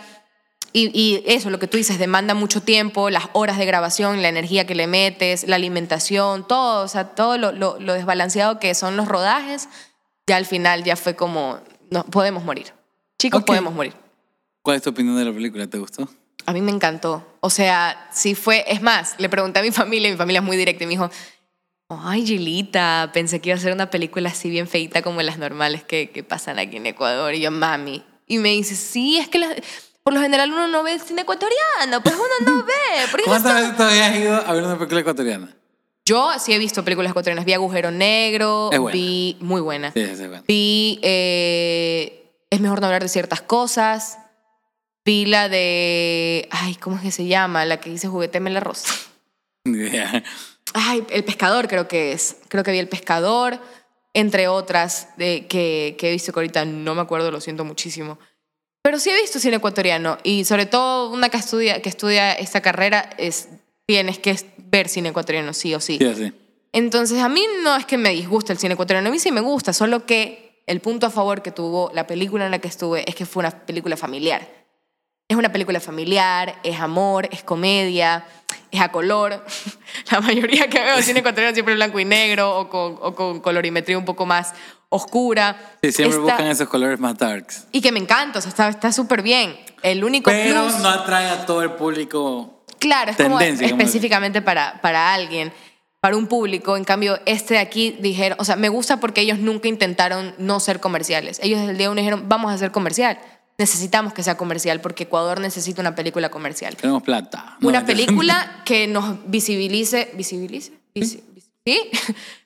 Ante el mundo. Por supuesto. Que nos puedan ver y que podamos vender este producto en alguna plataforma en algún futuro. Y yo creo que lo consiguieron No, más porque... que todo que Ecuador consuma. Sabemos que, a ver, el cine habla por sí solo lo que la gente quiere ver o que no quiere ver. Exacto. Quédate con eso, o sea, a ver, eh, Dwayne Johnson por algo es el hombre, eh, no es el mejor actor y es el actor mejor pagado del mundo. Claro. O sea, porque él entiende hacer, cómo hacer películas blockbuster, o sea, cómo hacer películas palomeras. De vas, te encantó la película, no te dejó nada, das- en cambio ustedes sí dejaron algo Yo no porque sé si dejaron la viste- vida. No sé si viste la película, pero es Tengo una- el placer de decirte que no. Pero no, no, mentira. No, no la he visto porque me enteré que había una película ecuatoriana ya cuando salió. te la, te la recomiendo. O sea, creo que todavía está en el cine. Si está, yo no voy mucho al cine, no te voy a mentir. Desde la pandemia dejé ir al cine creo que solo voy por las películas de Marvel. También eso nos gustaría mucho, como que ya pueda, pueda estar en una plataforma para que las personas la puedan ver desde casa, porque muchas personas me escribían de otros países a decirme, oye, quiero verla, pero ¿dónde la puedo ver? ¿En qué plataforma está? Y yo, si no, solo está en los cines. Y eso ya es, es, una, es un buen augurio, o sea, que las personas te pregunten y, y que la vayan a ver y que te escriban Ah, luego a decirte, si- me encantó. Si tú ves las estadísticas de las películas en el cine, el público, o sea, obviamente tienen su, su, su venta de entradas brutales en el cine, pero las reproducciones en, en streaming son Sí. tres veces más que en el cine. Totalmente. Y que esta película, o sea, yo la recomiendo porque es muy familiar.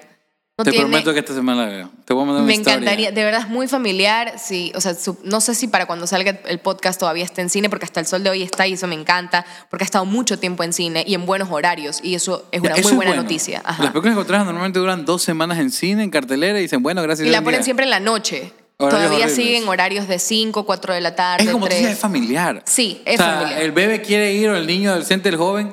Y también, ¿sabes qué pasa? Voy a decirlo con mucho cariño. El actor de redes sociales actúa. Me explico. Sí. Ya no es simplemente es mi pasión, sino que tú te educaste. Maruri tengo entendido que estudió en México, En Estados Unidos. en Estados Unidos. O sea, son gente que igual no simplemente nací para actuar, sino que me preparo. No digo que todos estén en carrera, pero se prepara. Sí, la mayoría, la mayoría se han preparado, están como, como a la vanguardia de, de la situación. Como... O sea, no actúan simplemente por eh, quemar el tiempo, ya lo ven como una carrera. Sí, y bastantes personas últimamente se están dedicando como, como a esta carrera o a empezar a estudiarla, lo cual es chévere porque realmente es una carrera muy bonita, siempre y cuando se haga por, por el, el, el objetivo que, que tiene esta carrera, que es entretener sanamente, disfrutarlo, eh, dar un, un buen producto, no por fama, porque si lo vas a hacer por fama, pues no va a funcionar. ¿Crees que Ecuador es capaz de crear una industria cineasta? Sí, totalmente, totalmente. Sobre todo, al menos lo que yo he podido comprobar es que, a ver, y esto no es un secreto. El cine está en Quito, los actores están en la costa. Así es, o sea, es lo que yo creo, lo que yo he visto, lo que he comprobado y me lo han dicho directores también y, y hemos llegado a la conclusión de que definitivamente el talento cineasta, las cámaras, los directores, eh, los editores, todos ellos están en Quito. Tienen toda esta situación, esta, esta, esta inteligencia. Sí, este- los filmmakers de Quito son unos... son, monstruos. unos, son unos monstruos. Los quiteños, obviamente, son excelentes actores, se aprenden demasiado de ellos. El ejemplo, eh, el ejemplo de Tuche Films. Exacto. Está Tuche Films, revolucionó el mundo. O sea, que son increíbles, que hoy es tu Vilatam, que son espectaculares. Pero yo siento que también la costa tiene unos monstruos de actores Pero que no ha habido un. Enchufe TV que los explote, ya. Exacto, no ha habido algo que, que los explote como en Quito se han explotado. Que yo digo, acá hay, acá también hay. Y ¿Por qué hay crees que un- nunca ha habido esta unión de Sierra y Costa como tal? ¿Regionalismo o simplemente... Yo sí creo que es un poco de... Pero yo creo que son más del pasado, hoy ya no. No, pues hoy ya las redes sociales han roto Exacto. ese tabú. Antes yo siento que no se pudo hacer por un poco de regionalismo, por un poco de ego, por un poco de... Sí, o sea, no voy a entrar más en detalle porque puede llegar a ser algo ofensivo, pero de parte de la costa y de la sierra, toda la vida ha estado esta, esta rivalidad que sí, que no se entiende de qué cuando es un mismo país y ambos lados tienen cosas que pueden funcionar espectacular, o sea, que se pueden ayudar de una manera increíble y crear cosas como Amor en tiempos de likes, que es una película que tiene mitad de elenco de la sierra, mitad de elenco costa, que es espectacular. Y dos talentos, un, eh, eh, una es peruana, el otro es español, que salen también dentro de la O sea, película. pero hispano. Estamos- Hispano, exacto. Entonces es como, chicos, que, estamos esperando para, para unirnos todos y hacer más cosas. Realmente yo sí siento, al principio habían comentarios de que decían como, ay, pero esta película tiene full actores famosos y no ha puesto a nadie eh, que no es conocido. Yo no soy tan conocida. Hay muchas personas que no son tan conocidas dentro de la película. Conocidas digo porque hoy lastimosamente las redes sociales definen qué es conocido y qué no. Pero se le dio la oportunidad a muchas personas. A mí se me dio una oportunidad gigantesca. O sea, yo soy una chica que, para la gente del público, soy una chica de red social. Y la pusieron y le dieron la oportunidad en una película, pero nadie sabe el trabajo que vengo haciendo desde antes. Se van a enterar por este podcast, te lo prometo. de estudiar, de estar en la carrera. O sea, que has invertido tiempo y Exacto. dinero para estar en este lugar. de o sea. estar en este producto y que al final del día si pusieron a tantos actores es porque por fin han logrado unir a muchos actores dentro de una película ecuatoriana, de un producto ecuatoriano, sin que se pongan con vainas de divas, sin que se pongan con vainas de peleas de egos, y han trabajado todos de una manera increíble. Al final del día, la industria del cine siempre va a ser por dinero. Inevitablemente, no lo digo por los actores, hablo por los auspiciantes. Si tú tuvieras el poder de decirle a un auspiciante o a los auspiciantes por qué deberían de apoyar el cine ecuatoriano, ¿qué les dirías? Hola, no mentira. Les diría que sin romantizar la situación, hay demasiado talento aquí en Ecuador. Hay demasiado talento y no desde mi lado, porque yo digo, ay, yo soy talentoso y los que me rodean somos talentosos. No, yo he conocido personas, niños, adolescentes de cantones, de, donde yo vengo, de provincias, de aquí, de Guayaquil, de, espacios muy pequeños que yo digo, Dios mío, si se les diera la oportunidad de hacer muchos más, más proyectos, mucho más cine, muchas más producciones. Ecuador pudiera tener un lugar en el mundo. Ecuador pudiese tener un lugar en el mundo. Si dejaran también, no solamente los auspiciantes, los directores, los productores, los guionistas, si dejaran de escribir, de producir y de dirigir para solo un cierto tipo de público, que es el que les ha funcionado por mucho tiempo, podrían darle oportunidad a más personas y a muchas más historias para contar. Y habría más producción, y habría más eh, espacios, habrían más eh, historias. Habría industria. Habría industria. Y ya no solamente sería una, la misma historia en distintos canales, en distintos colores, con distintos personajes, de los mismos actores de todo el tiempo. Cuando ya nuestra, al menos mi generación está pidiendo otras cosas. En la televisión, en el cine, estamos pidiendo o sea, más. Date cuenta, ¿qué vemos? ¿Tú, ¿Tú ves tele todavía? ¿O solo streaming? No, ya solo streaming. Ahí está, ahí está tu respuesta. Los directores, los cineastas, todos tienen que pensar, no estamos viendo televisión, estamos viendo streaming. Que me encantaría ver televisión. Pero pero no, no hay, por eso que te digo. siento que siguen escribiendo para un, tipo de público y, yo he escuchado que, que o sea, hay propuestas increíbles que las han rechazado, pero es como, esto es muy, esto es muy Netflix para la televisión ecuatoriana. Necesitamos algo mucho más de pueblo. Entonces es como... Eh, sí, funciona. ¿Viste Roma? Sí. Qué gran película. Increíble. Merecedora del Oscar, se lo ganó totalmente. pero, o sea, lo que voy es que pero Roma hizo eso. Sí, pero a lo que voy es esto, ¿no? De, de, de, de dejar de pensar como lo que siempre ha funcionado porque ya no está funcionando. Entonces, si haces esto, como lo de Roma... Es que eso caer. Roma funciona porque México tiene lo otro también. Exacto. O sea, como, ok, puedes hacer estas películas, pero también haz estas películas. Arriesgate con otra cosa algo nueva, ¿no? Como que combina. No tienes que dejar de hacer esto. Si hay cine, hay plata, hay presupuesto, haz lo otro. Exacto. Funciona los dos mundos. No dejas de hacer lo que consideras arte, pero también lo que Blockbuster vende, hace conocer a la gente, genera trabajo, genera empleo, genera... Y también, también sé que los directores y los escritores hacen todo esto por lo de los auspiciantes también, porque no quieren poner plata si esto no va a generar algún tipo de éxito. Pero... Van lo seguro. Ajá, pero si se arriesgan y lo intentan, van a encontrar mucho talento en muchas personas que están estudiando esta carrera, que le están metiendo durísimo, que saben muchísimas cosas, que saben cosas nuevas, que están trayendo cosas nuevas a la industria. Y Ecuador podría, podría ser un foquito que se, se empiece a iluminar en el, en el mapa como, como un país con una buena industria de cine o de actuación. Increíble, qué increíble. Ahora un poquito más al chisme tu relación con Alex. ¿Cómo pasó? ¿Cómo pasó? ¿Cómo pasó? o sea, hablo de que de trabajar con él, ¿en qué momento fue con él? No, empiezo diciendo que lo admiro, que estoy enamoradísima de este hombre, que me encanta todo lo que hace, que me tragué. Yo literalmente lo que te hace hablar te hace callar. Lo que yo creía que no era arte, hoy lo veo y digo, papi, tú eres arte, mi amor. Tú eres arte comienza, yo eh, comienza por todo esto que empezamos a grabar juntos. Eh, yo estaba saliendo con otra persona, él tenía su relación. Yo estaba terminando con esta, esta persona con la que estaba saliendo porque estaba entrando como en este círculo tóxico todo el tiempo por la dependencia emocional que tenía. Ta, ta, ta, ta, ta. Él termina su relación con su expareja. Él termina súper mal. Eh, ambos en relaciones que no nos estaban haciendo brillar, aportándonos, ambos estábamos muy apagados, que un día éramos muy amigos, éramos muy, muy, muy amigos, pero amigos de que, chica, compartíamos muchísimo, muchísimo tiempo juntos, o sea, yo me tenía que ir a función y me iba a la casa de él a conversar y no me alcanzaba la parte de acá atrás, por favor, ayúdame planchándome aquí atrás que tengo que irme planchándome el cabello, te voy a dejar, o sea, nunca hubo otra intención que no sea de amistad.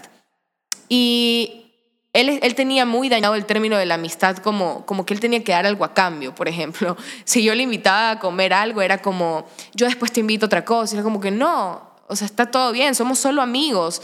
También se puede tener amigos en este medio y todo está bien. Y el man como, ah, sí, súper chévere. Y era la primera vez que yo tenía un amigo hombre con el que no pasaba absolutamente nada o no nos confundíamos. A la final, pues no terminó pasando tampoco, o sea, nos hicimos novios. Entonces, eh, un día, ambos solteros, esto la gente, la gente no, lo, no lo quiere creer, se empeñan en no creerlo, pero sí, ambos solteros nos vamos a una fiesta después de un show que él tuvo. Vamos a un after, estamos pasando increíble, Alexito huele alcohol y está en coma etílico. Alex no bebe, entonces fue como súper zanahoria, entonces le agarra full y yo, con mucho orgullo, soy manaba, entonces es un poquito más como... Toma Pedrito. Difícil. es un poco más complejo como que me emborrache. Entonces yo estaba mareada. Él, si yo estaba mareada, imagínate cómo estaba él. Por supuesto. Estaba, pero... Uh. Entonces ya yo estaba como un poquito... Esa noche yo decidí ponerle fin a esta relación en la que yo estaba con una persona con la que no debía estar. Entonces fue como, me senté en la, en la, en la escalera de esta casa y dije, ok, aquí acabó, todo está bien. Y pum, se sienta él a mi lado y es como, ¿qué te pasa? ¿Estás bien? Y ambos nos empezamos a abrazar y sí, amigo, que no sé qué. Y como yo ya me había quedado a dormir en su casa porque éramos ese tipo de amigos y nunca había pasado nada, me dice, ¿quieres ir a dormir hoy día en mi casa? Y yo, sí, dale. Pero pues una ya empieza a sentir algo. O sea, esa noche yo empecé a sentir algo como de... Quiere Este decir que esa noche no es que se acostaron, solo sintió algo, ¿ok? que no me dejó llegar a ese punto. Ah, ya. Entonces fue como, ok, vamos a tu casa y todo. Y estábamos mucho en la típica, cuando estás ebrio estás, ay, no me toques, uy, sí, uh". Llegamos a la casa de él y fue todo, se fue dando todo, todo, todo, todo, todo, pum. It. La pasamos genial. Al día siguiente me levanté y dije, Ustedes sí cogieron. Claro. Dije, me- la típica, el típico primer pensamiento que se te viene a la La cabeza. cagué. La cagaste, lo diste muy rápido, ahora vas a quedar como una fácil. No, ya este tipo no te va a querer volver a buscar en su vida, porque, o sea, ebria tras eso lo hiciste. O sea, perdón, mamá, si estás escuchando esto, sí fue. Ebria lo hace. Pero o sea. ella dio el consentimiento. Exacto, yo di el consentimiento. Borracha, pero buena muchacha. Entregué la cucaracha. Entonces. Borracha, entregué la cucaracha. Sí, sí, sí. Entonces, él se había ido y me dejó como una notita, como de, ay, cuídate mucho. Este, me tuve que ir porque tenía que irse a grabar, que no sé qué, no sé cuánto. Ahí están las llaves, no sé qué, quédate si quieres todo el día o te puedes ir a tu casa. Muy amable él siempre. Y yo así, no, yo me voy a la casa, güey, Y agarré mis cosas. Yo llamando a mis amigas así, no sé qué hice, no sé qué hice. La cagué, cagué mi vida, cagué mi futuro. La típica que van a decir que se acostó con alguien para conseguir algo. Yo, no, no, no, no, no. Me fui a mi departamento, todo mal. Y luego eh, yo sí le dije, como, tenemos que hablar. Porque a mí me gusta encarar las cosas. Dije, tenemos que hablar. Tenemos que hablar. Y no sé por qué les estoy contando toda mi vida. Pero bueno, la situación fue así, tenemos que hablar, toda la vaina. eh, lo conversamos. Y, al- y los dos llegamos a la conclusión de que a ninguno de los dos nos había disgustado. O sea, fue como... Ah. Si se vuelve a repetir, no tenemos problemas, ¿eh? Entonces la habíamos pasado muy bien y fue como, ah, sí, llegamos a la conclusión de que como él había salido de una relación muy tóxica y yo había salido de una relación también tóxica, dijimos, relaciones no queremos. Yo no me quiero amarrar con nadie. Podemos tirar, pero seguir siendo amigos. Por ni amigos. Fornicábamos. Confirme algo. ¿Él autoriza esta conversación? Sí, Ya, ok, sí, sí, sí, siempre, siempre contamos esta anécdota porque nos encanta, que nos, nos hacíamos llamar los forni amigos. Nadie sabía, ni nuestra manager que nos maneja los dos. Ella fue la que más fue como, no, no, no, no, no, porque si algo llega a salir mal, yo voy a ser la jodida, como que Totalmente de acuerdo. perdemos dinero. Y yo así, nada, no pasa nada. Y era solamente un vacil, era como, tuk, tuk, amigos con, sin derechos. Vamos a hacer cositas, pero nada de reclamar. Y aparte las panas. Éramos panes y no, o sea, no, no entiendes la amistad que yo llegué a tener con él. O sea, O sea, ¿coger fortalece la amistad? con él sí, corrí la suerte, yo no lo recomiendo. No lo recomiendo, no lo hagan. Con él corrí con suerte, no lo hagan. Listo, gracias por entonces eh, con el tiempo, yo, yo sí le dije como, tú sal con quien quieras, yo salgo con quien quiera, aquí no nos ata a nadie. Y el man así como, Alex es muy tranquilo. Fue como, ok, sí, no voy a coger con nadie porque no puedo, así que dale. Yo sí, yo no cogí con nadie más, pero fue como salí con más personas. pero yo sentía que ya no me sentía cómoda, ya sentía que le debía algo a él. Y yo, no, no, tú no tienes nada con nadie, tú estás soltera, tú le estás pasando bien. Y una noche estaba viendo película con otra persona, haciendo más películas, y yo, ¿qué lo extraño? Mm, Verde. ¿Por qué quiero que esta persona se vaya y, Y te- llamarlo? ¿Por qué lo quiero llamar? ¿Por qué quiero que venga? Lo despaché. Le dije como, gracias, chao. Eran como las 2 de la mañana y le escribí, le dije, te extraño, quiero verte. Y agarré un taxi de Miraflores a Sauces. 2 de la mañana me fui buscando el amor porque yo necesitaba verlo para comprobar lo que yo creía que estaba pasando. Lo vi y dije, verga, sí me enamoré. Yo sabía que yo estaba enamorada, yo lo sabía. Y esa noche él también se da cuenta que está enamorado. Luego ya hablándolo, eh, nos dimos cuenta que la misma noche en la que yo me doy cuenta y él se da cuenta, o sea, fue, fue- fue la misma para ambos. Ahí él me dedicó una canción, fue muy bonito. Yo dije, verga, me fui a la mierda. Agendé psicólogo al día siguiente. Dije, no, yo necesito hablar de esto con mi psicólogo, yo necesito saber si estoy tomando la decisión correcta, porque era mi compañero de trabajo, mi amigo. Y recién- vienes de una relación fea. venía una relación muy fea. Estábamos, él también, esto iba a ser un, un problemísima, yo siempre lo supe, entonces dije, no, necesito hablar con mi psicólogo. Lo hablé con mi psicólogo, salí recontra hiper feliz de la cita, dije, tengo derecho a vivir, tengo derecho a enamorarme. Él se iba a Miami y dije, ok, esa es mi oportunidad para que si algo sale mal, aquí, la- aquí termina. O sea, eh, si te vas Miami, te, te vas a Miami, vas a conocer más chicas, vas a ver más cosas, te puedes distraer, chao fue peor. Nos extrañábamos mucho más, nos queríamos mucho más, chateábamos todo el tiempo.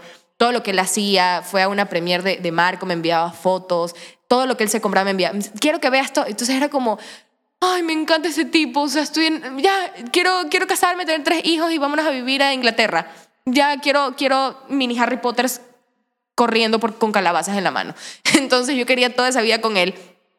Y cuando llega de Miami, yo solo quería ya verlo, o sea, verlo, verlo, verlo, y dije, sí, estoy enamoradísima de este tipo.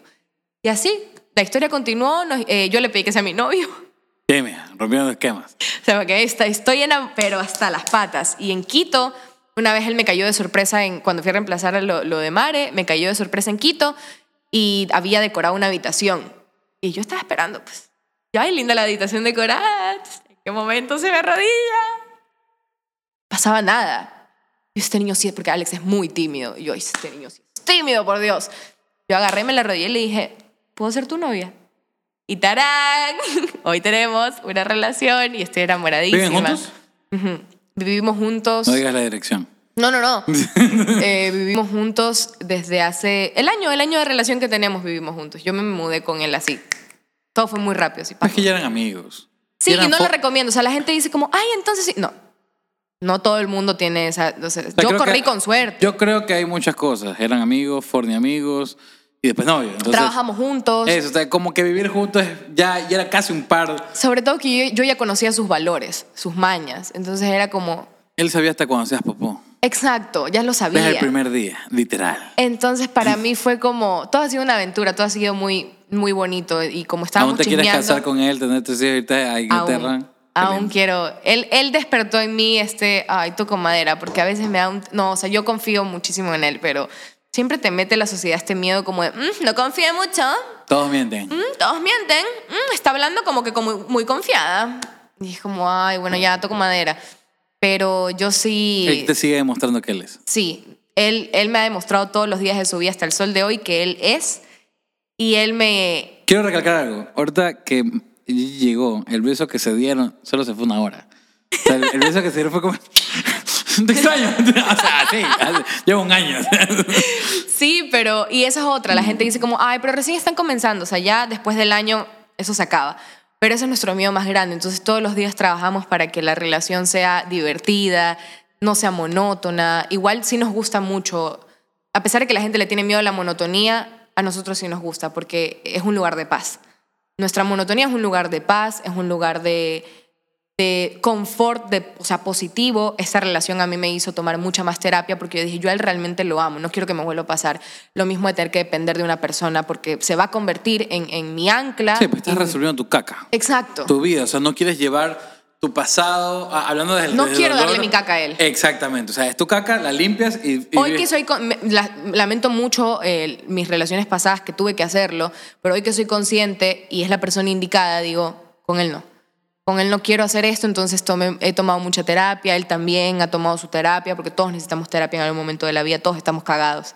Entonces... Todos eh, estamos rotos, sí. Todos estamos rotos, entonces tratamos de solucionar nuestras cosas y así Y pensar fue. que tú mismo te puedes solucionar las cosas no funciona. O sea, Exacto. necesitas E un profesional en el camino. E igual esta persona con el camino, más mi profesional, eh, eh, mi psicólogo, mi, mi, mi, mi- mis ganas de superarme, él ha sido también una parte, un aporte muy positivo porque a veces sí hay personas que te sanan. O sea, sí hay personas que, Por supuesto. que te impulsan, que sí te suman y no es que dependí de esta persona o esta persona me ayudó a no, pero brillar. es un pilar. Exacto, fue un pilar y fue también un te permito hacer todo lo que necesites para estar bien. No te voy a hacer ningún estorbo en el camino. Entonces, eso ha sido Alex. Porque yo también estoy en ese proceso, también quiero, te pido que también seas un pilar para Exacto. mi vida. Y él no es una persona egoísta, entonces, honestamente, con él siento que, más, que, más allá de sentirlo, mi mamá lo siente.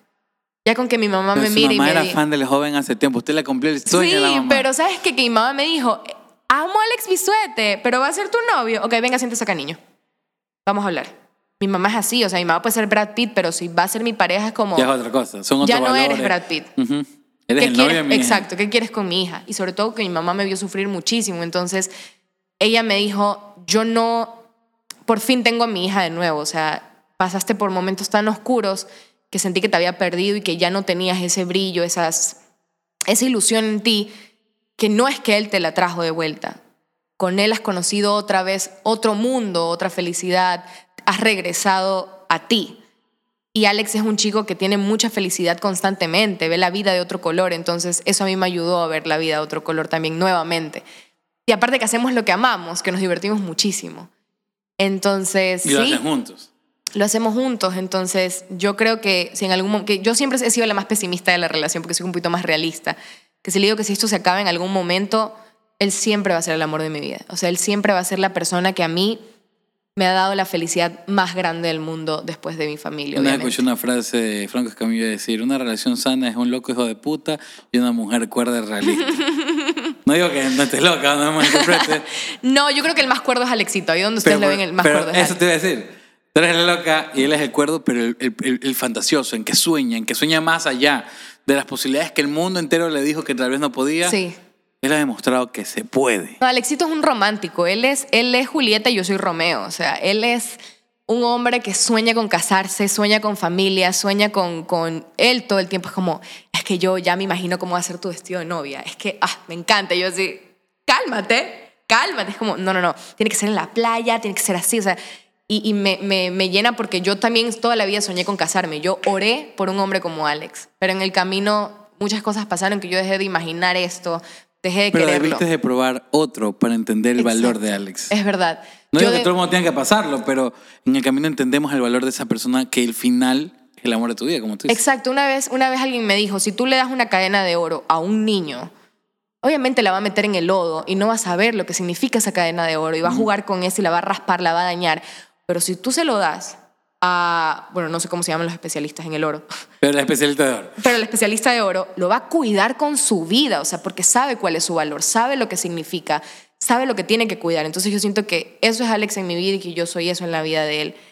Y como, me, como estamos chismeando sobre esta situación, es porque, porque estoy hablando mucho, mucho de esto, porque estoy muy enamorada.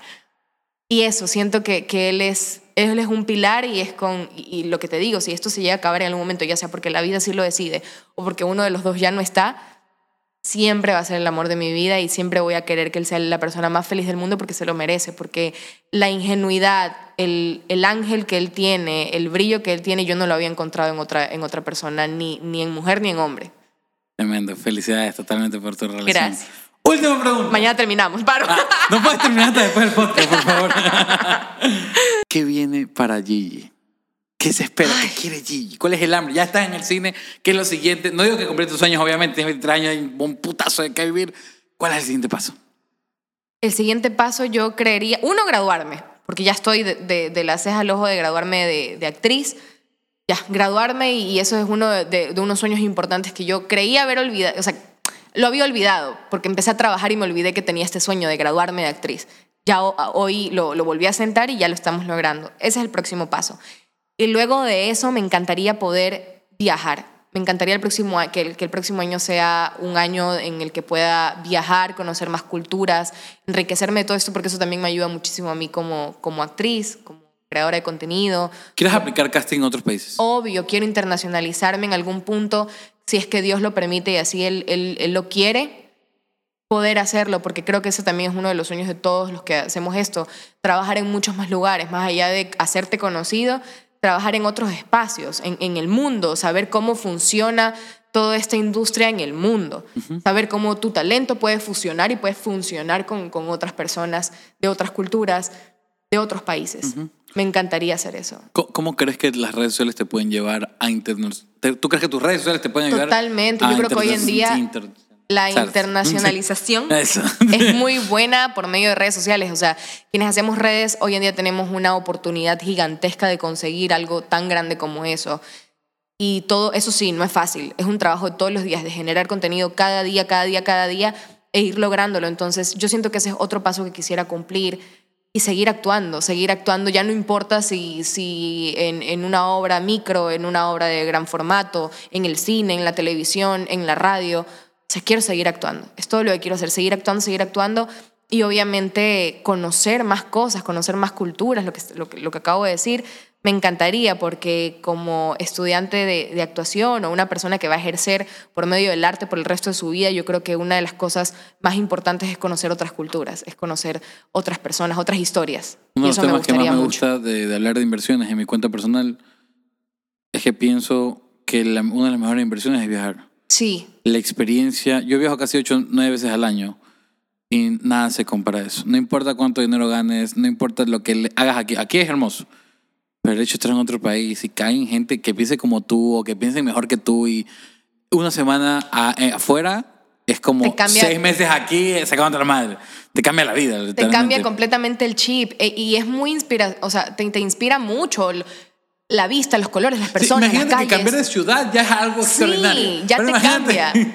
Ahora imagínate, yo quiero, y eso también, quiero estudiar. El próximo paso es estudiar sobre mi carrera en, en otros países, prepararme en otros países, no en plan porque hay una mejor educación o porque quiero, sino porque quiero saber qué hay en otros lugares, o sea, Que qué esté más... más en la industria más desarrollada y todo. Exacto, ¿qué, qué más hay de, de otros lugares que, cómo ven el arte en otros lugares y aprender de eso, Qué ese, ese brutal. es otro paso. Me encanta, me encanta.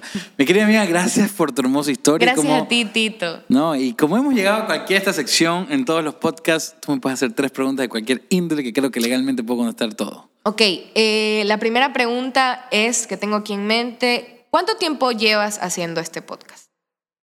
O cómo, más bien, ¿cómo nació la idea del podcast? Yo creo contenido de finanzas y de inversiones y siempre me gustó ver podcast, más que escucharlo, pese a que escucho bastante. Dije, a mí me encanta hablar. Y los videos de 40 segundos me caen el huevo. O sea, pese a que obviamente eso es lo que me hizo conocido en redes, fue como que, qué huevo solo hablar tres minutos. Y yo soy pésimo, yo admiro tu forma de contar storytelling porque es una pendejada. Pero yo doy charlas, he hablado en iglesias durante años, he dado conferencias, masterclass, o sea, dije, ¿dónde puedo hablar o explayarme y conocer gente, hacer networking al final del Ajá. día? Y conocer gente porque yo sé lo que puedo dar y lo que quiero recibir. Aparte, a mí me encanta absorber todo lo que tú me das, yo me lo absorbo. Yo soy así. Y vi el podcast de Roberto Martínez, MTZ, te imagino que lo has visto, ¿o no? No. Bueno, te lo recomiendo 100%, el man es un monstruo. Ok. Y, y veo el podcast y digo, yo quiero eso. Madre. Y obviamente, como me va bien laboralmente, dije, oye, ¿por qué no hacerlo? ¿Por qué no montar? Y yo no, y a mí me dijo, no, montate un podcast normal, con el celularcito, micro, ni burger. Yo soy eh, cineasta, o sea, sé fotografía y video, estudié en Estados Unidos dos años y dije, ni burger, voy a hacer algo barato.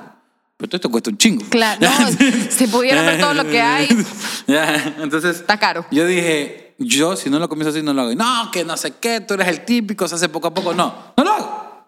Y llamé a todos mis amigos, quieren trabajar conmigo, hagámoslo. ¡Boom! Este sería el séptimo podcast. Pero ¿cuánto tiempo te llevó desde esa decisión hasta ahorita? Tres años. Tres años. Desde que soñé hacer el podcast, primero que yo me hice viral en marzo, mayo, marzo 2021, o sea, cuando llegué a mis primeros 100 mil seguidores y toda la nota. Y obviamente dije, obviamente está- estás hablando de una línea diferente, el podcast cambia mucho el contenido que yo hago. Obviamente son de finanzas, pero dije, oye, son gente que hace plata. son emprendedores, pendejos no son. o sea, plata hacen. Y lo que yo le quiero mostrar a la gente es, hay formas de hacer plata. Oye, Ya. pero es, es muy loco porque parecería, o sea, yo veo todo lo que, lo, todo, cómo han montado todo y parece que es como, ayer me dieron las ganas, o sea, ayer me dieron ganas de hacer esto y pum, lo monto. O sea, al ojo del público es como, qué fácil se ve eso, pero tres años y todo lo que veo aquí es, o sea, es carísimo. No, cuidado, lo van a estar robando. Pero es carísimo, o sea, se ve mucha inversión de tu parte, lo Sí, cual me y- encanta. Y, me encanta. Y como te decía, yo no monetizo este podcast, para nada. o sea, es simplemente un sueño. Es un sueño. Me encanta hablar, me encanta comunicar, me encanta conocer gente. Y me gusta porque es un sueño y no todo lo que, para lo que eres bueno hay que sacarle plata. Y es chévere porque eres o sea, bueno si me en da esto, plata un día, ¡cabrón! pero eres bueno en esto Sí. y no estás buscando el, el Ah, dinero. O sea, me divierte. Mira que igual pago sueldos y todo y es como que de aquí no sale. O sea, y me divierte, me gusta mucho. Ok. O sea, mira, yo nunca te hubiera podido conocer por esto. O sea, no, no conozco otra forma de haberte conocido. Claro. Mm, No lo sé. Yo no voy mucho a papá, no, digo, yo no voy mucho a eso, yo no O salgo. sea, eres, eres otro mundo. No, yo soy muy de mi casa. Desde la pandemia aprendí a no salir. Entonces, yo te digo, yo conozco gente porque vienen acá. Entonces, segunda pregunta. Tu, tu prim- ¿cuántas, primero, ¿cuántas carreras tienes? ¿Una o dos? Dos títulos. ¿Cuáles son? Producción musical, tengo diplomados en, en lo que es filmmaker y administración financiera. Ok. ¿Y en cuál de las dos te has, te has movido más? O sea, Obviamente en la parte financiera, ¿verdad? Eso amo, te ha dado amo la música, economía. saqué un disco, música cristiana, me endeudé con 25 mil dólares y ahí nace el hecho de que soy un pendejo en las finanzas y que tengo que aprender. Y cuando aprendí, comencé a generar plata. Digo, ¿cómo me hago conocido en redes? Porque yo amo las cámaras. Ok. O sea, no tengo problema con hablar. Llevo, como te digo, predicando en iglesias años. Si vendía a Jesús, se debe vender cualquier cosa. Disculpen que lo diga así, pero la verdad. ya, y ¿por qué no crear contenido?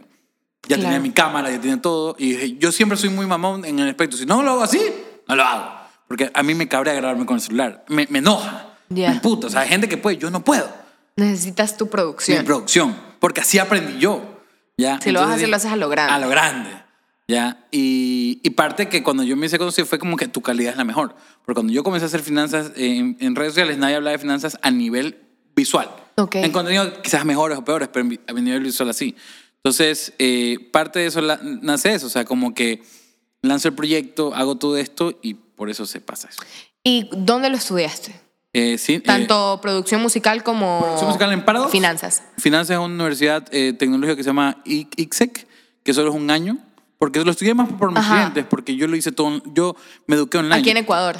Eh, eso lo fue en Ecuador, pero yo aprendí edu- educación financiera con mentores, cursos en de Yale, eh, diplomados, todo. No, pues no, son baratos, no son tan caros. No, sí, no, no hablo por lo caro, hablo por lo Por- importante desde- que son. Comencé a educarme propiamente acá. y comencé a tocar puertas a gente millonaria. Yo soy fotógrafo y videógrafo, todos tienen negocios, yo tengo la fotografía y video que tú quieres. Claro. Yo toqué puertas, me acuerdo de mi primer millonario, le dije, mira, soy pobre, no tengo plata, pero sé hacerla.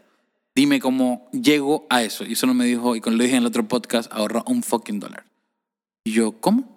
Vive con el 99% de ingresos. Y te comencé a entender que si sabes ganar 100 dólares, tienes que saber no gastarlo, sino ahorrar e invertir. Y comencé a entender este mindset y dije, wow, me encanta. ¿Y nunca has pensado como igual sacarte como algún curso sobre esto? hecho, estamos- Porque a pronto hon- es- honestamente quiero, quiero decir que al menos mi generación No sé nada de finanzas. no sabemos nada Nada. de finanzas. Y nos hace falta muchísimo. O sea, cada vez que me hablan de cómo ahorrar o estas cosas, es como, dame más, dame más. Porque nosotros, la mayoría, no, no, No sabemos.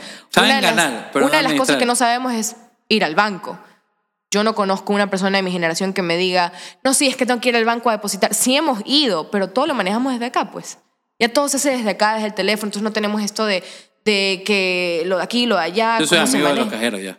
Ya les llevo comida a veces. me o sea, es como...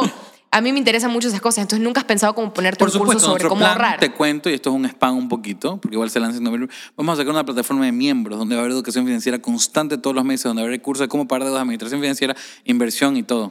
Me encantaría, porque y ¿sabes solo va a valer 10 dólares mensuales. Nada. Yo nunca le presté atención. Yo tuve una materia que se llamaba Finanza para no financieros, porque nos la daban en nuestro, en nuestro semestre de, de actuación, porque saben que nosotros siempre nos ven la cara, los actores siempre nos ven la cara y nos bueno, roban todo el mundo, no tiempo. creas. Yo soy músico y fotógrafo y la gente de monetizar tanto sus Pero cosas no está este sabe. tabú de que los que hacen arte pues son los más, Bruto, sí. los más brutos y a los que más fácil. Entonces tenía esta materia de finanzas para no financieros. Es que sé cómo la pasé, nunca le presté atención y dije, debí prestar. No, VIP hay una escasez. De hecho, creemos firmemente que la evolución que hemos tenido en las redes es a raíz de, de la escasez de conocimiento que hay. O sea, yo tengo casi 600 clientes en los fondos de inversión que trabajo y, y siempre que damos una masterclass no, no, no dejas de bajar de 50, 70 personas que están ahí. No saben. Eh, o sea, justo una cliente hoy día me llama y dice, me botaron de la casa, no sé qué hacer. Económicamente no sé qué hacer. ¿Cuánto tienes bolsillo? Mil. Ok, vámonos a algo de 200, pero la más quería algo- de 700 porque se lo merece. Y le dije, no, no, me vale madre lo que te merezcas.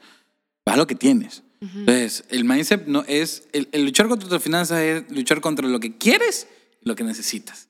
Esa es la primera regla para tener buenas finanzas personales. Que, por ejemplo, yo veo a veces eh, los TikToks de, de María Gracia y yo veo todo lo que ella ha conseguido y digo, wow, que, que, porque ella es de las pocas chicas de mi generación que yo digo, esta man sí sabe ahorrar. Ella sí tiene muy bien controlado su economía y digo, yo quisiera, o sea, quisiera tener Pero esto. es mi cliente. ¿En serio? Ujú. María Gracia Ángel es mi cliente. A ver, dame tu número para empezar a manejar mis finanzas, que me interesa eh, eh, mucho. Es nuestra cliente, de hecho yo lo conozco hace un par de años y el mindset de ella, bueno, ella también vive en una familia muy que en sus finanzas tuvieron que tener orden. Ok. O sea, en el aspecto de que le enseñaron. Pero ella, gracias a Dios, nos busca por ayuda siempre cuando tienen una duda como que esto, no siempre, porque igual maneja sus finanzas, pero creo que cualquier persona y en general quiere emprender, tiene que tener, es como los abogados, o sea, tienes que tenerlos. Ujú. O sea, quieres estar emprendiendo, quieres avanzar, tienes que tener abogados, tienes que tener un asesor financiero, tienes, porque no son cosas que tú tienes que preocuparte. Yo porque lo hago. Pero si yo fuera músico al 100% me valiera madre mis finanzas.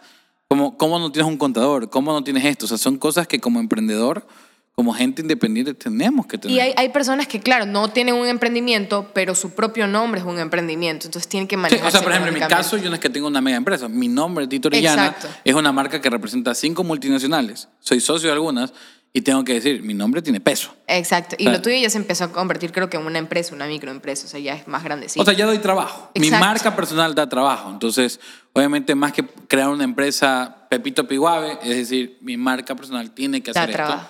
Porque, por ejemplo, un contrato a mí me llega de, un- de una empresa que yo trabajo, pero a la gente no firmó con la empresa, firmó conmigo. claro. O sea, la gente no la va a llamar a la empresa. Es que ustedes no.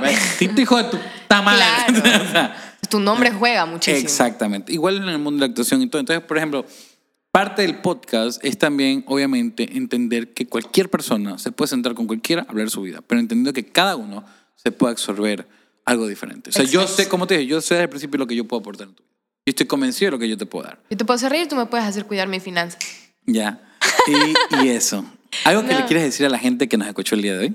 Eh, que perdón cualquier imprudencia, me pongo muy, muy nerviosa con las entrevistas. No parece porque hablo como loca, pero es porque no- a veces no soy consciente de, de si la cago o no. Espero que se hayan divertido, que me hayan conocido un poquito más, que vean el capítulo, espero que hayan visto el capítulo completo si han llegado hasta acá. Que sigan, o sea, su- suena muy cliché, pero de verdad sigan sus sueños no se dejen llevar por los comentarios de las personas. Ha- Hay personas que me han escrito a preguntarme qué, tan difícil es hacer redes sociales o qué, qué tan difícil es ser actriz.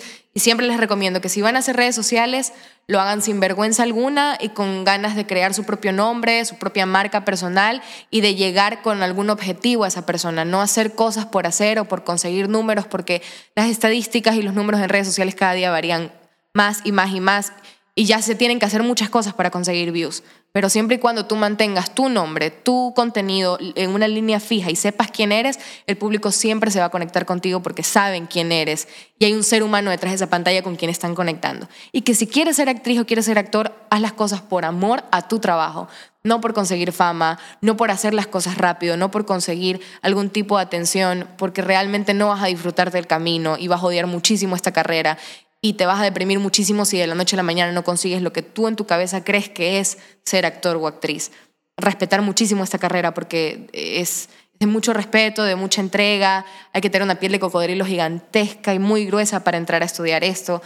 Y que si lo quieres hacer, te deseo la mejor de las suertes, muchísima mierda, lógralo, ten, ten siempre eh, en cuenta Rómpete que una pierna. rómpete una pierna y, en- y ten en cuenta eso, que, que, que tienes que seguir tus sueños porque la vida es una sola, no tenemos otra. Y aunque tus papás, tus abuelos, tus tíos, tus amigos te digan que lo que estás haciendo no está funcionando, si en tu corazón tú sientes que es así, sigue haciéndolo. Las personas que tienen que sumar a tu vida llegarán, quita esas personas de tu vida, las que, las que no estén sumando, y dale, dispárate y dale con todo porque eso, la vida es una sola. ¿Dónde te pueden seguir? En Instagram, arroba miel.mieles. En TikTok, arroba miel.mieles. y sí, en esas dos, porque Twitter nunca digo, porque en Twitter eh, soy muy... Soy muy problemática. ¿Tú te peleas en Twitter? No, nunca. De- detesto las peleas, las odio con mi vida, las detesto. Pero hablo que soy problemática porque siempre estoy tuiteando cosas del desamor, del amor. Yo parecía que estuviese con el corazón roto todo el tiempo. Soy muy Swifty. Pongo canciones de Taylor Swift o de Miley Cyrus, Selena Gomez. Soy, soy muy, muy niña Disney en ese aspecto. Entonces es como... En Twitter soy muy relevante, así que si me quieren seguir en TikTok o en Instagram, que son mis páginas donde muestro lo que hago, arroba mielmieles en las dos. Amiga, muchísimas gracias por tu tiempo. Yo lo valoro Muchísimas muchísimo. gracias a ti, Tito, que me la he pasado muy bien y desde que me abrió la puerta del carro, un caballero, me la he pasado muy bien. Los chicos aquí que están trabajando contigo son un amor. Veo que se disfrutan también cada persona que llega aquí, prestan atención, están pendientes de todo. Así que les deseo muchísima mierda en este proyecto, que les vaya increíble y que tengan muchas más personas aquí sentados para que puedan contar lo que tienen. Muchísimas gracias. Mis queridos amigos, gracias por ver todo este episodio. Recuerden suscribirse y activar la campanita para que les notifiquemos cada vez que llegue un podcast. Recuerden escucharnos en las diferentes plataformas como Spotify, Apple Music y Google Podcast si eres raro si lo escuchas por ahí. Y chao.